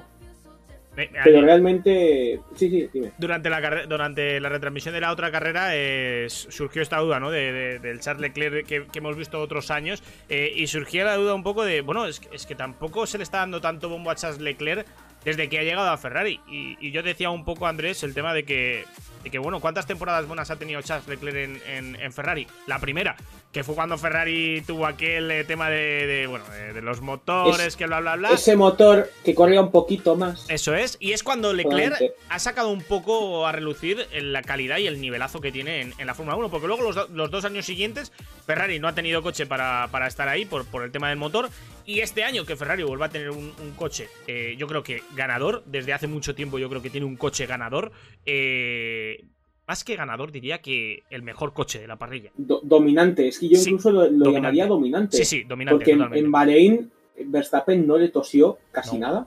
A ver, bueno, tuvieron, esa, tuvieron esa lucha en la vuelta 17-20, pero ya está. Sí, pero es más, pero fue más provocada por el propio Charles porque estaba reservando la batería que por el propio eh, de, mérito de Verstappen, ¿no? Porque Verstappen se pasó de listo, intentó forzar y no le salió, ¿no? Eh, claro, eh, llegas a Jeddah, te gana Verstappen por el tema del reglaje que he comentado antes, porque el Ferrari iba muy cargado de ala. Claro, llegaron aquí, Ferrari 1-2 el libre 1, 1-2 el libre 2, 1-2 el libre 3, llega la quali, eh, Charles hace pole, Carlos venía para hacer el mismo tiempo que Charles, un poquito más rápido, llega el accidente de Alonso, la bandera roja,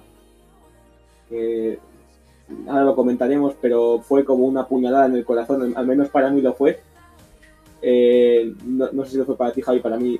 Bueno, fue porque hacía no sé si viste mis opiniones. No, sé si viste mis opiniones por Twitter. Yo es que. Eh, no, no, no lo has visto. Ahora, lo comentamos, si quieres, ahora lo comentamos. Vale. Y claro, llega la carrera. Tienes a los dos españoles en el top 10, pero los últimos del top 10. Em, sale Fernando muy bien. Adelanta un coche. Sale Carlos Sainz fatal. Pierde cinco posiciones.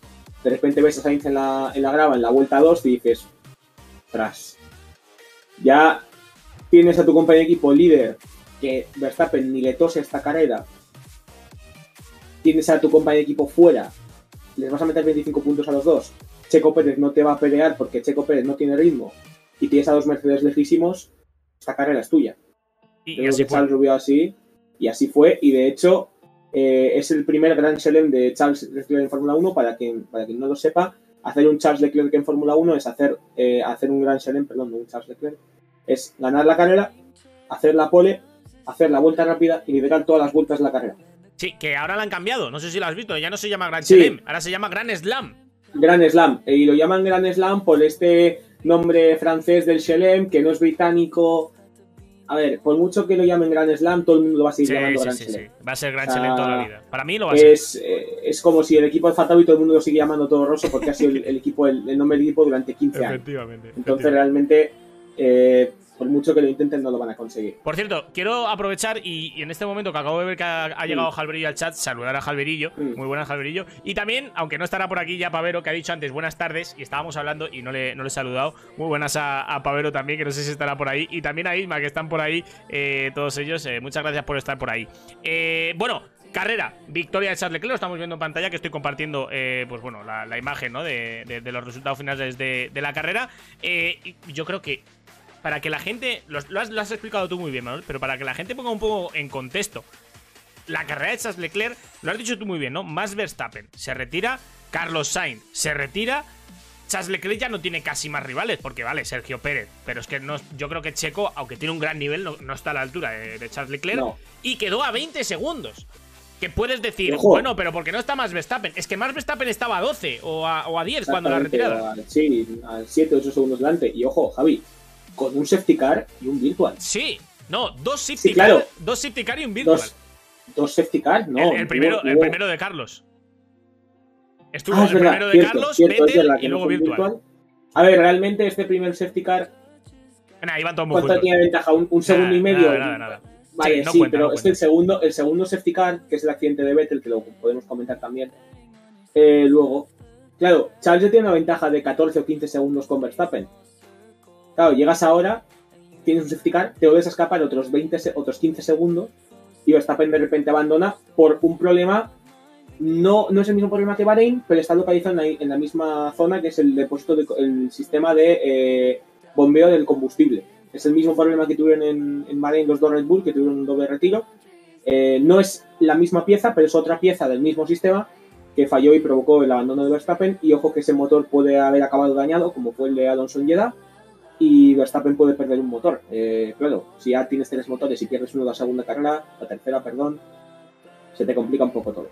Sí, la verdad que sí. Vamos con más, más cosas, porque hay varias eh, cosas que comentar. Yo para mí, tres titulares importantes. Uno, Mercedes. Buena carrera de Mercedes. Otro, McLaren. Ha vuelto. Ha vuelto McLaren. Recordemos que estaban últimos, se podría decir, en Bahrein y han quedado quinto y sexto, carrerón de McLaren. Y por otro lado, ahora hablaremos de todo esto por parte, el punto de Alexander Albon haciendo un eh, stint de 57 vueltas con el neumático duro. Es de aplaudir. Eh, la carrera de. Si quieres empezamos primero por Albon y luego vamos a McLaren y luego a dos Mercedes. La carrera de Albon es para quitarle el sombrero. Es un carrerón, 54 vueltas con neumático duro, aguantando a Ocon más de 30 vueltas detrás con el DRS abierto, neumático nuevo. Un carrerón. Eh, Alex Albon hizo un, carrerón, no tiene otra definición.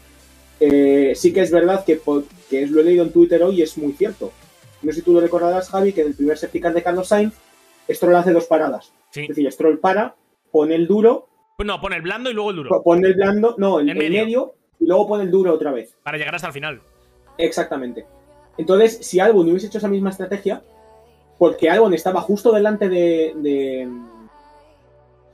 de Stroll, hubiese, hubiese acabado séptimo, porque realmente ya habría hecho la parada. Claro. Claro, pero aún así es un super resultado para el equipo Williams. Eh, es de aplaudir, ya se vio que, que Latif no tenía ese mismo ritmo. Albon está demostrando que es un pilotazo, hizo un carrerón, se defendió muy bien de Ocon. Y, yo creo que hizo el, resultado, que un resultado absolutamente inesperado para Williams, un puntito que siempre sabe bien, y Alex estaba muy contento y, yo me alegro por él porque ha tenido un año muy, muy negro, el de 2021, de ser piloto reserva de Red Bull. el volver ahora y hacer un punto en tercera carrera con un Williams que nunca suele ser un coche que hagas puntos todas las carreras. Eh, me alegro mucho por él. Luego, lo que comentabas de McLaren. No sé si recordarás el anterior rincón. Ah, segundo. antes, de, antes de que pases a, McLaren para hablar yo también del tema de Albon, eh, lo comentaban hoy por Twitter. Eh, ahora mismo no recuerdo quién, quiénes eran, pero lo comentaban hoy por Twitter el simple hecho de que Alexander Albon. Yo creo que le está pesando un poco el hecho de no ser piloto inglés. Y con esto lo que quiero decir es que George Russell, que para mí es un auténtico pilotazo, ¿vale? Pero que en cuanto a nivel yo creo que pones a Albon y a Russell en el mismo coche y pispas menos, eh, ponle una décima arriba, una décima abajo, pero pispas menos. Russell ha tenido mucho morbo desde que llegó a la Fórmula 3, Fórmula 2, Fórmula 1. Es inglés y yo creo que eso hace mucho. y bueno, alguno puede decir, no, es que con los ingleses, es que la realidad es que el paddock, cuando hay un piloto inglés, pues, pues es lo que es. Y los ingleses dirán que no, pero es lo que hay. Y si Alexander Albon fuese inglés, que tiene eh, origen inglés, ¿no? O algo así, si no me equivoco, porque él... Sí, es, es eh, de familia tailandesa, pero ha vivido mucho tiempo en Inglaterra y sacó la doble nacionalidad. Él es anglo-tailandés, es decir, tiene licencia británica y la licencia tailandesa. Eso es. Él decidió correr con la licencia tailandesa por más por, un hecho de su madre que por el, por el medio hecho de la licencia británica. Y ya que comentas esto, Javi, lo quería sacar después, pero lo puedo sacar ahora. Te propongo que busques la web de, de race.com, no sé si tú la conocerás, que es una web muy conocida de, Fórmula 1, de Race. Y si ves las valoraciones, Lando Norris acabando quinto tiene más nota que Charles Leclerc acabando primero. Sí, sí, sí. Y dices tú, a ver, no desmerezco la carrera de Lando Norris, hizo un carrerón. Pero vamos a ver, Charles Leclerc, pole, victoria, vuelta rápida, todas las vueltas lideradas. Vale, sí, tuvo ese momento en el cual Verstappen casi le pasa en la segunda lanzada del safety car. Pero no ponerle un 10. A ver, me parece una cosa. Quizás un 10. A ver, a ver, quizás un 10 no, porque por ejemplo a Charles Leclerc, que para mí sí es un 10, en The Race le ponen un 9, que lo estoy viendo ahora mismo. Que para mí Charles Leclerc hizo un, 10. O sea, es que lo que hizo Charles Leclerc es lo mejor de lo No se puede hacer. Es un gran chelem. No, no, no hay más. Es, hacer un 10 de, fin de semana. No, no, es que no, lo puedes hacer más perfecto. Es que más perfecto es imposible. Ya está, o sea, ya está. O sea, es el 10. Pero es que yo a Albon, quizás un 10 no. Pero un 8,5, un 9 le pongo sin problema. Sí, un, 9 perfectamente. 9 sin problema. Eh, y a Checo Pérez un 8,5 Sí, sí. No te lo quita nadie. No, no, para nada, para nada. O sea, estoy totalmente de acuerdo. Oye, me apunto, Andrés, la página esta de, de Race, que yo creía que era solo cuenta de Twitter, pero no, en la, en la página No, no, no, no, es, es, una, es una página web muy reconocida. Y además, de hecho, Javi, no sé tú, ponen de todos los pilotos, ¿eh? Sí, sí, sí. Otra efeméride que te pasé hace unas semanas. Hace semanas se descubrió en Twitter un usuario que había desglosado el volante del Ferrari, si lo por en la conversación privada que tenemos. y, ahí se, y ahí se muestra el, el dashboard del, del Ferrari cómo el Ferrari administra todos los sensores dentro del coche. Y es, y es una cosa que no creo que mucha gente haya visto, pero es muy interesante, ¿no? Cómo tiene todo este display, ahí, se ve en la foto, cómo está todo con una información muy, muy a la vista, ¿no? Se puede decir. Es una cosa espectacular, ¿no? Y... y, bueno, esto será, me imagino, Andrés, que esto será solo una página del dashboard, que imagino que luego con los 1200 botones que tiene el volante pasarán páginas y tendrán más pantallas, ¿no? Sí, como el botón que ayer le falló a Carlos en el volante y tuvo que coger el volante alternativo, luego hablaremos de, ello porque la verdad es que este fin de semana creo que a los españoles se les ha dado em, una vela negra, ¿no? Luego lo comentamos. Ahora hablamos de ellos. Vamos directamente ya con McLaren, Andrés. De Bahrein, estar últimos a hacer el mejor gran premio de la temporada para ellos, quinto y sexto, muy sólidos y bueno, bien, ya vemos al McLaren quizás del año pasado. No sé si tú te acordarás, que también lo comentamos en el Gran Premio de Bahrein, comenté que McLaren tenía muchos problemas con los frenos, sobre todo con la refrigeración de los mismos, en carrera. Una cosa que dijeron que arreglarían en la tercera carrera, en este caso es Australia. Ya puedes ver el, resultado, porque Lando Norris han acabado quinto y, y, y Dani Ricciardo sexto. Y yo, yo que soy muy de efemérides, estuve leyendo a través de la aplicación de McLaren después de la carrera de la radio y al que en las últimas dos vueltas le dicen, oye, acércate a Norris, que tiene un problema de motor, pero no de adelantes. A no ser que Norris se pare, entonces sí. Y le pregunto Ricciardo, pero es muy peligroso, ¿Le, toca adelantar o no? no, no, a ver, es una pequeña pérdida de potencia, pero no es nada grave, debería llegar a meta. Por eso quedaron tan cerca, porque Norris tenía una ventaja de 3 o 4 segundos con Ricciardo y, en la, y te acabaron a 4 veces. ¿Y, ¿Y, la razón del que se acercase. Vale, vale, vale. No, no se sabe el, fallo. Eh, McLaren no lo ha mencionado. Mm, tampoco mencionó Alpine el. Bueno, sí, miento, sí lo mencionó el problema de Alonso, luego lo comentamos. El tema de las ruedas, ¿no? De, los neumáticos. Acabaron. No, no, no, o sea, eso eh, se rumoreó que había un neumático que era defectuoso. Una cuenta de Twitter, yo he visto esa cuenta de Twitter, no está ese tweet mencionado. También es verdad que es muy extraño que un neumático que aguantase 23, 24 vueltas sin problemas, de repente a las 9 vueltas se deshaga mucho como. Graining. Mucho graining tuvo. Sí, se deshaga de repente. Eh, es una cosa que cuanto menos me sorprende. Mm, habrá algún motivo seguro, no, no, sabemos el por qué. Pero realmente lo que comentabas, ¿no? McLaren, un, fin de semana muy bueno. Son, cogen 18 puntos que siempre valoran bien porque no hayan puntado ni en, ni en Jeddah ni en. No, en, Jeddah, sí que consiguieron puntos. Es verdad, miento. Eh, no puntuaban en, en, Bahrein, sí puntuaban en Jeddah y han vuelto a puntuar aquí en Australia. Eh, destacar también el séptimo de Esteban Ocon, que realmente fue una carrera de mantener, diría yo, porque Esteban Ocon no tenía ritmo en todo el fin de semana, se vio en clasificación, se vio en los libres, Alonso tenía mucho más ritmo que él. Eh, en carrera tuvo la posibilidad de adelantar a Albon con un coche mucho más lento y no le consiguió adelantar. Eh, Ocon este fin de semana no ha estado, pero oye, ha llevado el coche a meta, son seis puntos más. Es, eh, yo diría un trabajo correcto, no diría este bueno, diría correcto, pero tampoco es que hiciese una carrera, digamos, que fue nada del otro mundo. Personalmente no me esperaba un, un ritmo, digamos, mucho mejor de Ocon en carrera, que no fue, porque yo recuerdo las primeras vueltas Alonso estaba a uno o dos segundos de Ocon con un neumático más duro. Eso indicaba que, que estaba, algo, estaba algo mejor Alonso de ritmo que Ocon. Pero realmente son seis puntos más para el Pine, que ha perdido la, la, quinta, la cuarta posición con McLaren en constructores. Eh, también es verdad que tuvieron la mala suerte del abandono de Alonso en Jeddah, que perdieron otros 8 o 10 puntos más no está siendo un año bueno de momento para Alpine, pero el coche parece que funciona y eso es lo, importante. Y por último, hablamos de Mercedes. Bueno, por último, en este orden que hemos puesto ahora, estas tres cosas, por último, hablamos de Mercedes, en el que uno, bien Mercedes, no es espectacular, no es que hayan encontrado la senda y que vayan a estar ya luchando por carreras, pero oye, eh, ya se ve otra cosa, ya se ve que por lo menos podemos hablar de que es el tercer equipo cuarto de la parrilla, ¿no? Que antes eh, se podía decir casi con pinzas, pero no como ahora, ¿no?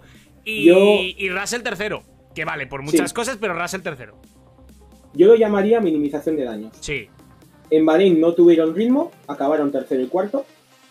En Jeddah no tuvieron ritmo, acabaron sexto y, décimo, no, quinto y décimo, que Hamilton no tuvo nada de ritmo ese fin de semana. Y aquí, con el abandono de Verstappen y con el abandono de Sainz, pues acabaron tercero y cuarto. Pero aquí sí que se ha visto un pequeño avance de Mercedes. un pequeño, ¿no? Un poquito. No un gran salto, pero sí un poco mejor. Se decía que iban a traer aquí un nuevo suelo, al final no lo trajeron, deja el mismo coche que en Jeddah, lo van a traer para Imola. Eh, a ver, el Russell acabó tercero por cómo acabó, por el safety car que le vino de, cara. Él mismo admitió en la radio que tuvo suerte con el, con el safety car, pero como él dijo, it's part of the game, es parte de la carrera y si he tenido esa suerte, pues suerte es para mí. Hamilton acabó cuarto, no tenía tanto ritmo, tenía un poquito menos de ritmo que, que Russell este fin de semana, se quejó de que obviamente pues le habían dejado en una posición muy indefensa, según decía él. Realmente, como tú estabas delante, te paramos delante, yo le hubiese contestado y George tuvo la suerte de que le pilló el explicar y por eso acabó oh, tercero. No, pero a mí, me, gustó mucho una radio de, Hamilton, que evidentemente tiene que venir después de conversaciones, que dice... Eh, vaya, eh, me lo estáis poniendo muy difícil, o chicos, me lo habéis puesto muy difícil, ¿no? Como diciendo, estoy cuarto, estoy detrás de Russell, pero no puedo ir a por Russell. O no, debo, mejor dicho. A ver, tenía algo más de ritmo al final, pero tampoco es que tuviese mucho más ritmo al final. Pero no sabemos si, pero no sabemos si fue porque no lo tenía o porque el equipo dijo. O porque no le dejó. Mantener a posiciones. Que puede ser. A ver, sí, puede ser, pero no lo vería lógico, porque realmente sabiendo cómo es Luis y teniendo la, la potestad que tiene el equipo, yo mm, te sorprendería, pero yo creo que incluso hubiesen, le hubiesen hecho dejar pasar a Russell por, Hamilton. Si no hubiese tenido el mismo ritmo, si hubiese sido más lento, claro. No, pero eh, iban más o menos igual. Sí, iban, más o menos parecidos, ¿no? Pero realmente mm, es un buen resultado para Mercedes, como he mencionado antes, y son 27 puntos más para constructores, están segundos por delante de Red Bull, que ha tenido tres abandonos en tres carreras. Eh, con dos de sus coches, pues eh, al final Red Bull los se pone las pilas, en este caso más Honda que, que Red Bull, pero van a tener problemas y más. Bueno, vamos a seguir hablando de más cosas. Vamos a hablar ahora de los españoles y de la tremenda mala suerte que tuvieron este fin de semana. Antes de eso, dar las gracias a Sosmog, eh, que hace unos 10 minutos ha hecho follow al canal. Lo estábamos hablando y no podíamos parar, perdonar. Y saludar a los que llegan por el chat. Mario, que acaba de escribir y que dice: ¿Cómo van esas lumbares, Javi? Pues van como el culo, Mario. Estoy hasta arriba de Nantium porque me duele la espalda un montón. Para aquellos que no sepan de qué estoy hablando, eh, hace una semana fuimos a los kart, que lo puse por Twitter, eh, y en una curva eh, iba tan concentrado en mirar eh, la pista que no me di cuenta que delante mí había cinco coches estampados y frené fuerte, fui marcha atrás y pegué un talegazo contra los que estaban parados. Que en el momento me hizo gracia, pero llevo una semana que no me puedo ni agachar. Con eso te digo todo. Eh, ojo con yo esto. también tuve karting la semana pasada. Ojo con esto. Porque yo siempre que voy con Mario y con Dani a los kart, eh, yo no sé si es la edad o qué, pero soy el lisiado del grupo. Siempre salgo mal con la espalda, siempre. Da igual lo que pase, el que se lleva el tortazo en la espalda es Javi. Siempre. Es que hay, hay- el kart es muy físico, ¿eh, Javi, aunque no lo parezca. Sí, sí, no, no, eh, bueno, yo, que, el- bueno. yo que la semana pasada estuve, porque tengo yo yo tengo una carrera de resistencia, con, yo estoy estudiando aquí en la Universidad Pública Navarra y hemos montado una carrera de resistencia entre los alumnos. Eh, fue un plan que, que salió de casualidad y hemos montado una resistencia a una hora de- con siete equipos. Y estuve entrenando, porque aquí en Pamplona hay un karting en, en la ciudad, estuve, estuve entrenando con un amigo la semana pasada, que es mi compa de equipo para la resistencia. Y es un circuito que es indoor, es un circuito muy estrecho, pero los muros están muy cerca.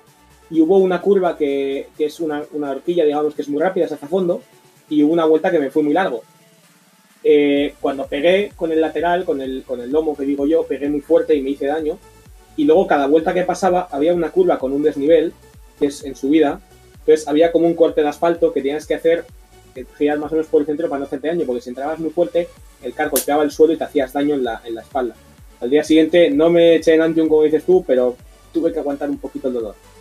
Yo, yo, yo ya te digo, yo iban, íbamos, eh, acababa de empezar la tanda y salíamos 20 o, o 22 todos juntos, íbamos uno detrás de otro y yo estaba al final del todo, iba más rápido que los que tenía delante. Y, y sobre todo era la primera tanda que hacíamos, yo no me conocía muy bien el circuito y iba más fijándome en el circuito que en lo que tenía delante, literal, y es que se salieron 5 delante mía, pero en mi cara y no me di cuenta hasta que no los tenía encima. O sea, hasta que no estaba a 20 metros de ellos, no me di cuenta. Claro, frené, pero no me dio tiempo. Me pegué un tortazo que además me pegué con Mario.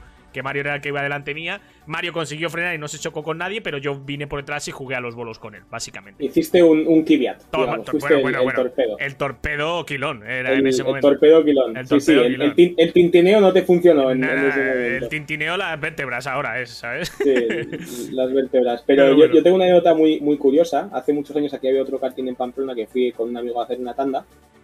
Y cada vez notaba que el kart frenaba cada vez menos. Cada vez menos. Cada vez menos. Y yo decía, eh, para el box, oye, que esto no frena. Ah, eso es que te, te da la sensación y tal y cual. Un amigo mío se salió, fui a frenar, fui a frenar, Y no fui a frenar, no frenó, hice lo que pude por parar el car y me subí encima suya. O sea, ¿eh? si imaginaos, si el car es así, yo estaba aquí. O sea, Claro, yo estaba claro. así. Eh, a mi amigo no le pasó nada, por suerte.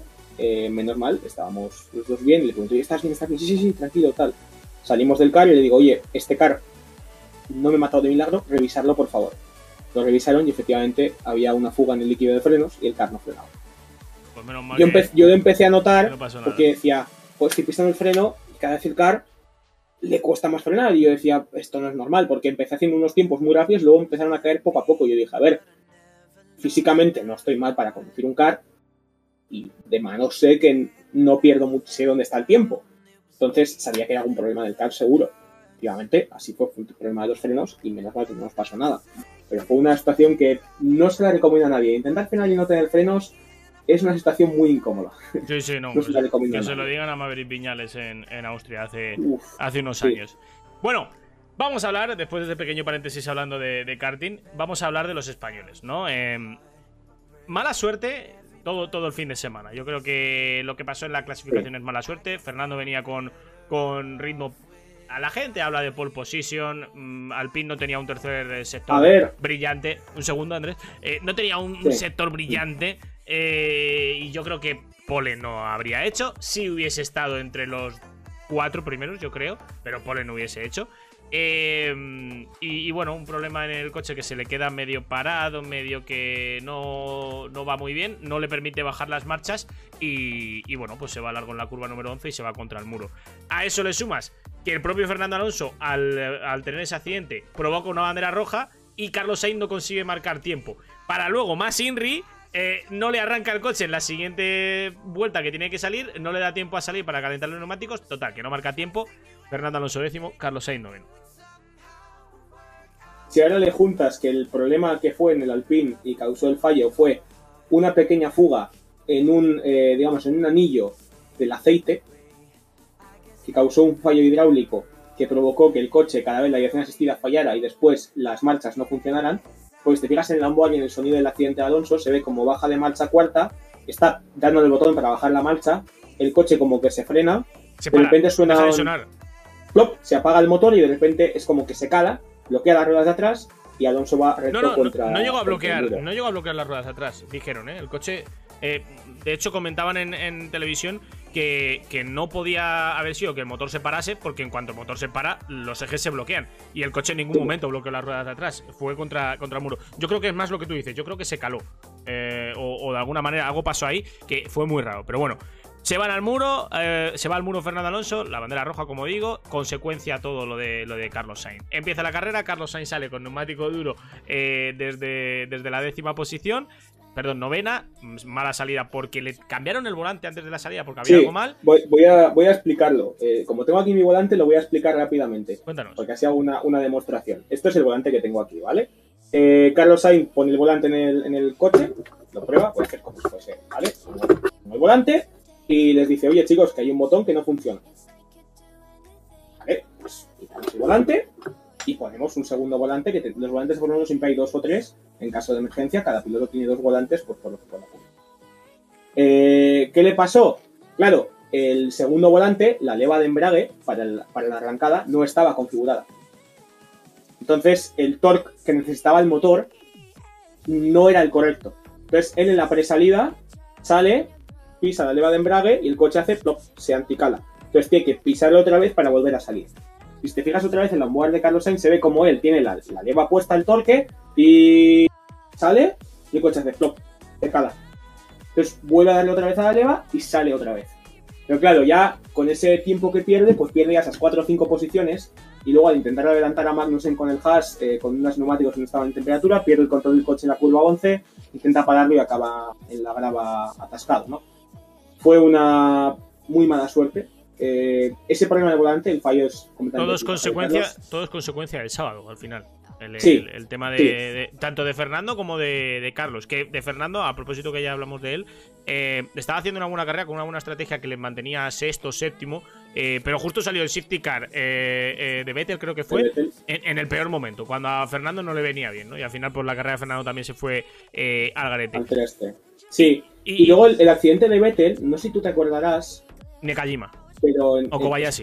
No, Nakajima, Nakajima, Nakajima, Nakajima. En 2009 tuvo el mismo accidente que Vettel. Efectivamente. Igual, igual. Lo, pisan la, parte exterior de la curva 4, pierde la parte trasera del coche y se va contra el muro interior.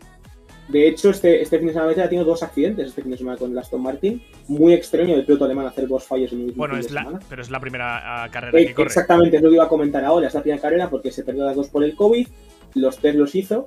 Pero claro, eh, si le juntas las salidas de pista en los libres 1, el accidente en los libres 3, que tiene un accidente fortísimo en, la curva 12 en la salida, eh, luego le juntas el accidente en carrera y la salida de pista en clasificación y la salida en pista en carrera, no fue el mejor fin de semana de Vettel.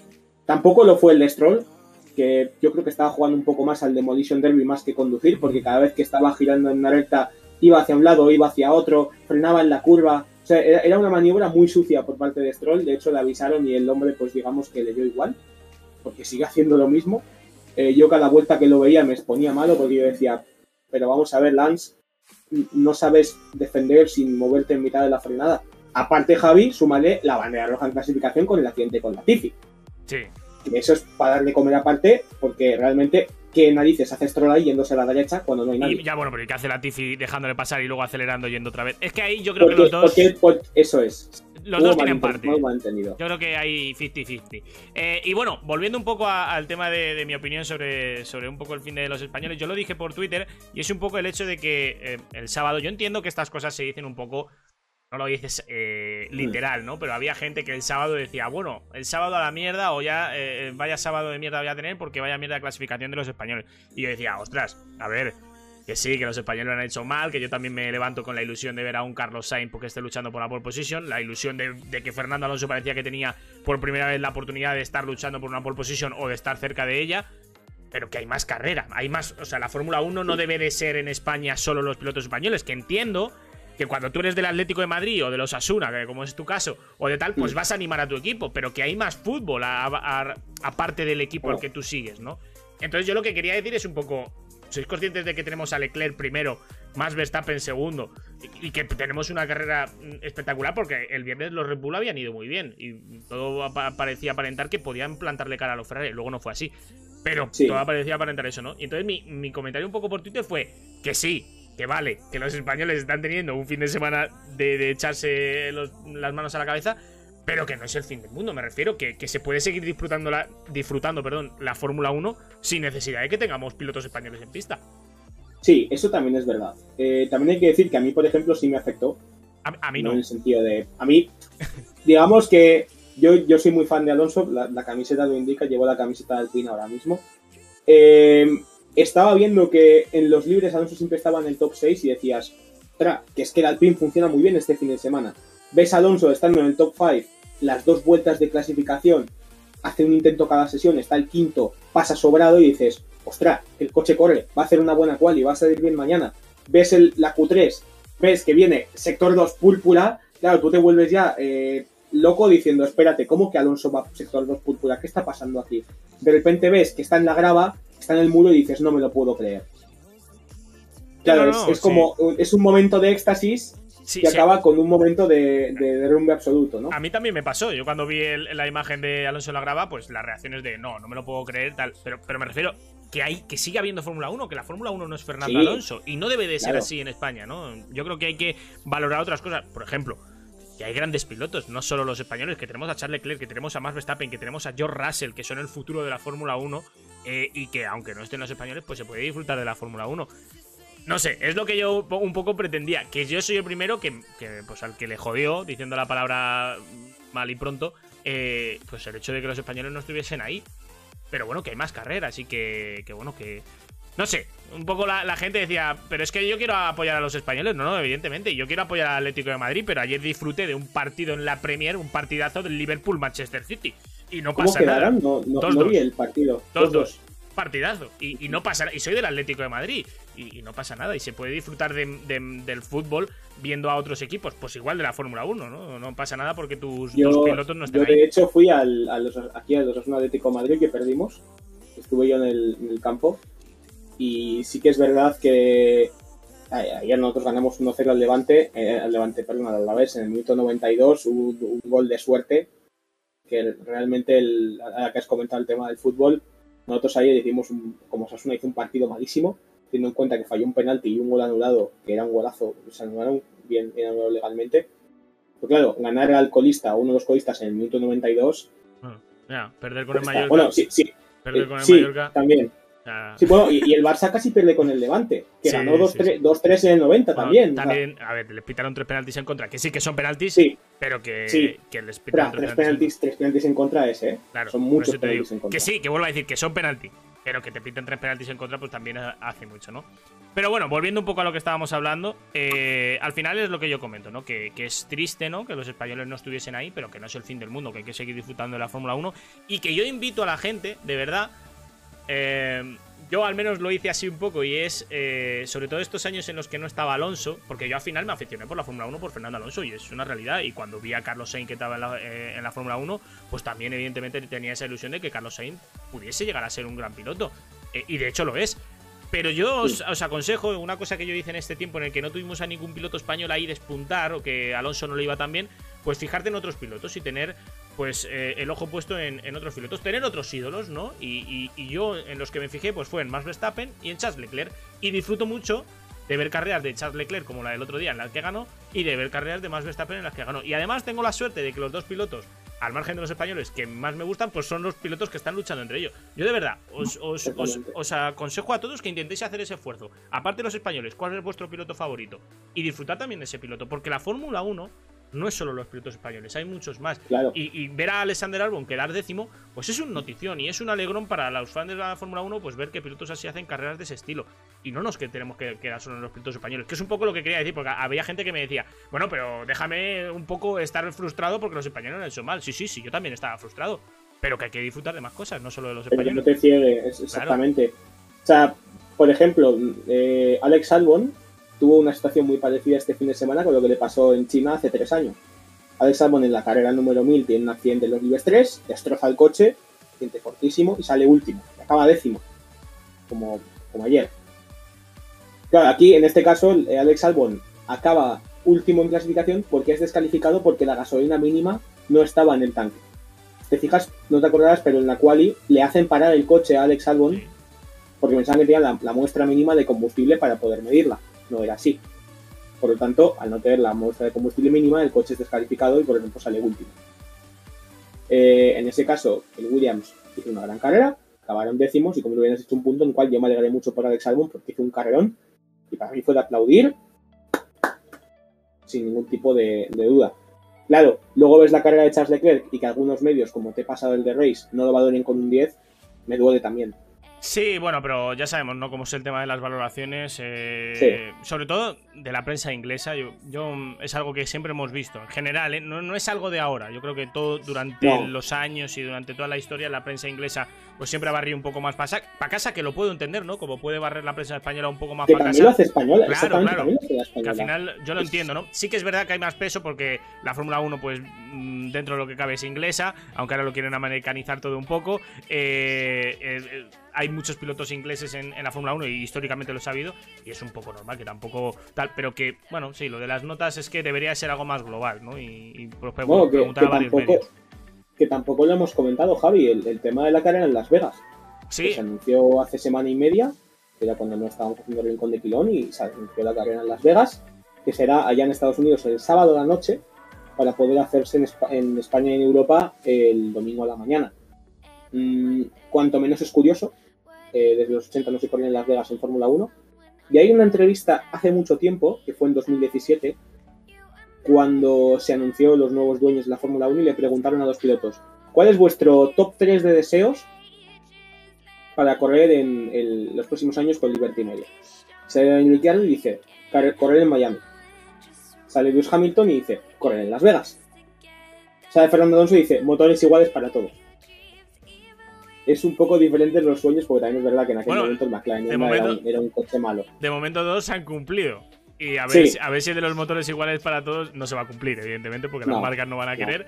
Pero bueno, ahí están, ahí están. Y que me acuerdo de aquella rueda de prensa que ah, cuando Alonso dice eso, eh, dice Luis, Hamilton, but not Honda.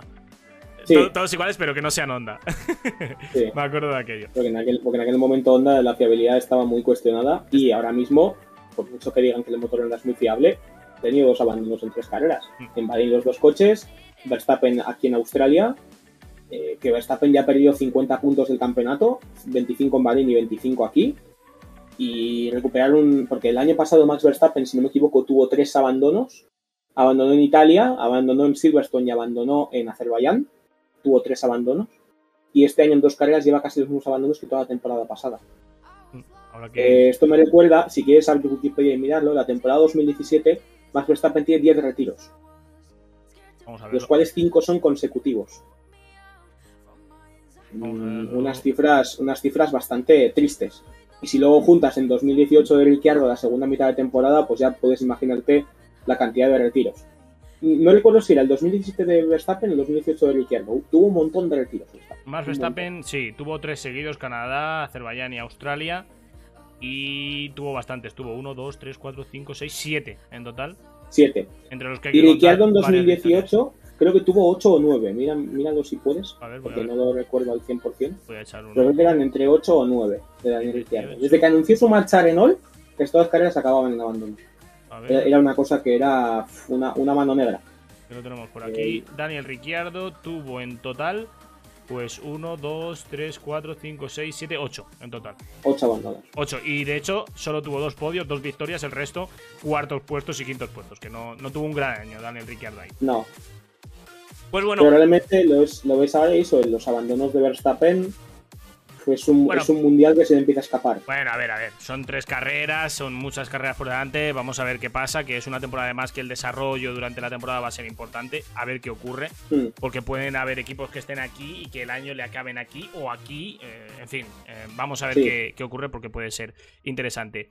Pues bueno, Andrés, eh, no sé si se te queda algo en el tintero. Eh, como te comenté, no, no tenía mucho tiempo hoy para, seguir hablando, aunque disfruto un montón de que estés aquí conmigo y, hablemos de la Fórmula 1. Eh, no sé si se te queda algo en el tintero que quieras comentar antes de que nos marchemos. Bueno, sí, que qué tal esa, ese resfriado. me escribiste el sábado y parecía la voz de, un camionero no, no. ¿Sabes qué pasa? ¿Sabes qué pasa? Que a mí me sienta muy mal cuando me despierto las dos primeras horas parece que estoy constipado, pero no estaba constipado. Por eso me empecé a reír, porque fue como, no, no, si no estoy constipado, si estoy bien. Pero, pero no, eh, yo los despertares, de hecho, cuando tengo que ir a algún sitio o algo, me despierto con tal, porque yo las dos primeras horas estoy cao. Cao total, el cao de la voz, cao, que, no, no, soy persona hasta dentro de un rato. Te cuesta despertar. no, despertar no, pero que hasta que soy persona, pues, pues tengo un proceso de, aclimatación al mundo. pues bueno, Andrés, lo he dicho, tío. que todo eso. Sí, un, placer. Y bueno, esta semana no hay Fórmula 1, ni tampoco hay MotoGP. No, hasta la semana, la semana que, viene. La semana que viene creo que son las dos juntas, ¿verdad? Sí, tenemos eh, Portimao MotoGP eh, y Imola eh, Fórmula 1. Fórmula 1. Eso es. Bueno, y, ah, bueno, IndyCar no. IndyCar, es el 1. Eso es, es el fin de siguiente. El 1, sí, el 1 de mayo, efectivamente. Sí, sí, Así que pues un, placer, Javi, y, ya espero la próxima llegada y hablaremos de Imola y a ver si las mejoras que se estiman que va a tener el equipo Mercedes, a ver si son verdad y puede estar peleando por, el futuro mundial, sería muy bonito. Efectivamente, Andrés, a ver si la próxima vez que estemos por aquí podemos hablar de una carrera algo más interesante que esta, aunque hemos, nos ha dado para hablar de muchas cosas, pues sí que es verdad que no fue eh, una de las mejores carreras. Andrés Asiain, que ha estado con nosotros aquí un día más, mil gracias por estar aquí, nos vemos pronto. Javi, un saludo las palabras de Andrés Asiain, que ha estado con nosotros un día más aquí para hablar de la Fórmula 1. Y yo me tengo que marchar ya. Sé que había puesto en el título que teníamos eh, barra libre, pero nos hemos enredado mucho con Lucas, con la Indy, con, con Andrés. Eh, y no me va a dar tiempo mucho más. Sí que me va a dar tiempo para dar las gracias a todos los que estáis por ahí y que le vamos a lanzar una raid eh, a Roldán Rodríguez. Así que por fin, los que estáis por ahí, no os vayáis, ¿vale? Que además Roldán está sorteando una PlayStation 5. Es decir, que si queréis una PlayStation 5, pues ir ahí y le dais apoyo a Roldán. Le vamos a hacer un raideito al bueno de Roldán ¿vale? Y antes de marcharnos, pues deciros que, mil gracias a todos por estar ahí un día más. Eh, la verdad que valoro mucho a los que os pasáis eh, por el Rincón de Quilón. Gracias a los que apoyáis el programa en Spotify, que, sois unos cracks y unos genios. Eh, y antes de nada, deciros que el viernes vamos a tener de nuevo Rincón de Quilón, que van a estar aquí Dani Serrano y Mario Blanco, Mario que está por el chat, que vamos a explicar un poco dónde nace Javi Viquilón, porque nace un poco con Dani y con Mario, que son amigos míos y que nos conocimos a través de las consolas, de los videojuegos es una locura, es una historia muy interesante y seguro que nos lo vamos a pasar muy bien. Así que chicos, de verdad, mil gracias, nos vamos a ver eh, a lo largo de esta semana mucho porque el, martes, mañana, tengo World Tour con los chicos de Assetto Corsa, eh, competiciones en la comunidad de Simrace Siberia. El viernes eh, haremos Rincón de Quilón y seguro que hago Rincón del Jugón también algún día por ahí. Chicos, lo dicho, ha sido un placer. Espero que lo hayáis pasado bien. Yo me lo he pasado muy bien con vosotros. Os dejo con el bueno de Rolando de Nos vemos pronto, chicos. Chao. I saw you hanging at our old place. And she seems lovely, wonder if she knows me. And how I'd whisper your mind after I'd start a fight just to make sure you'd know I'm right. We're not one of a kind, but I just thought we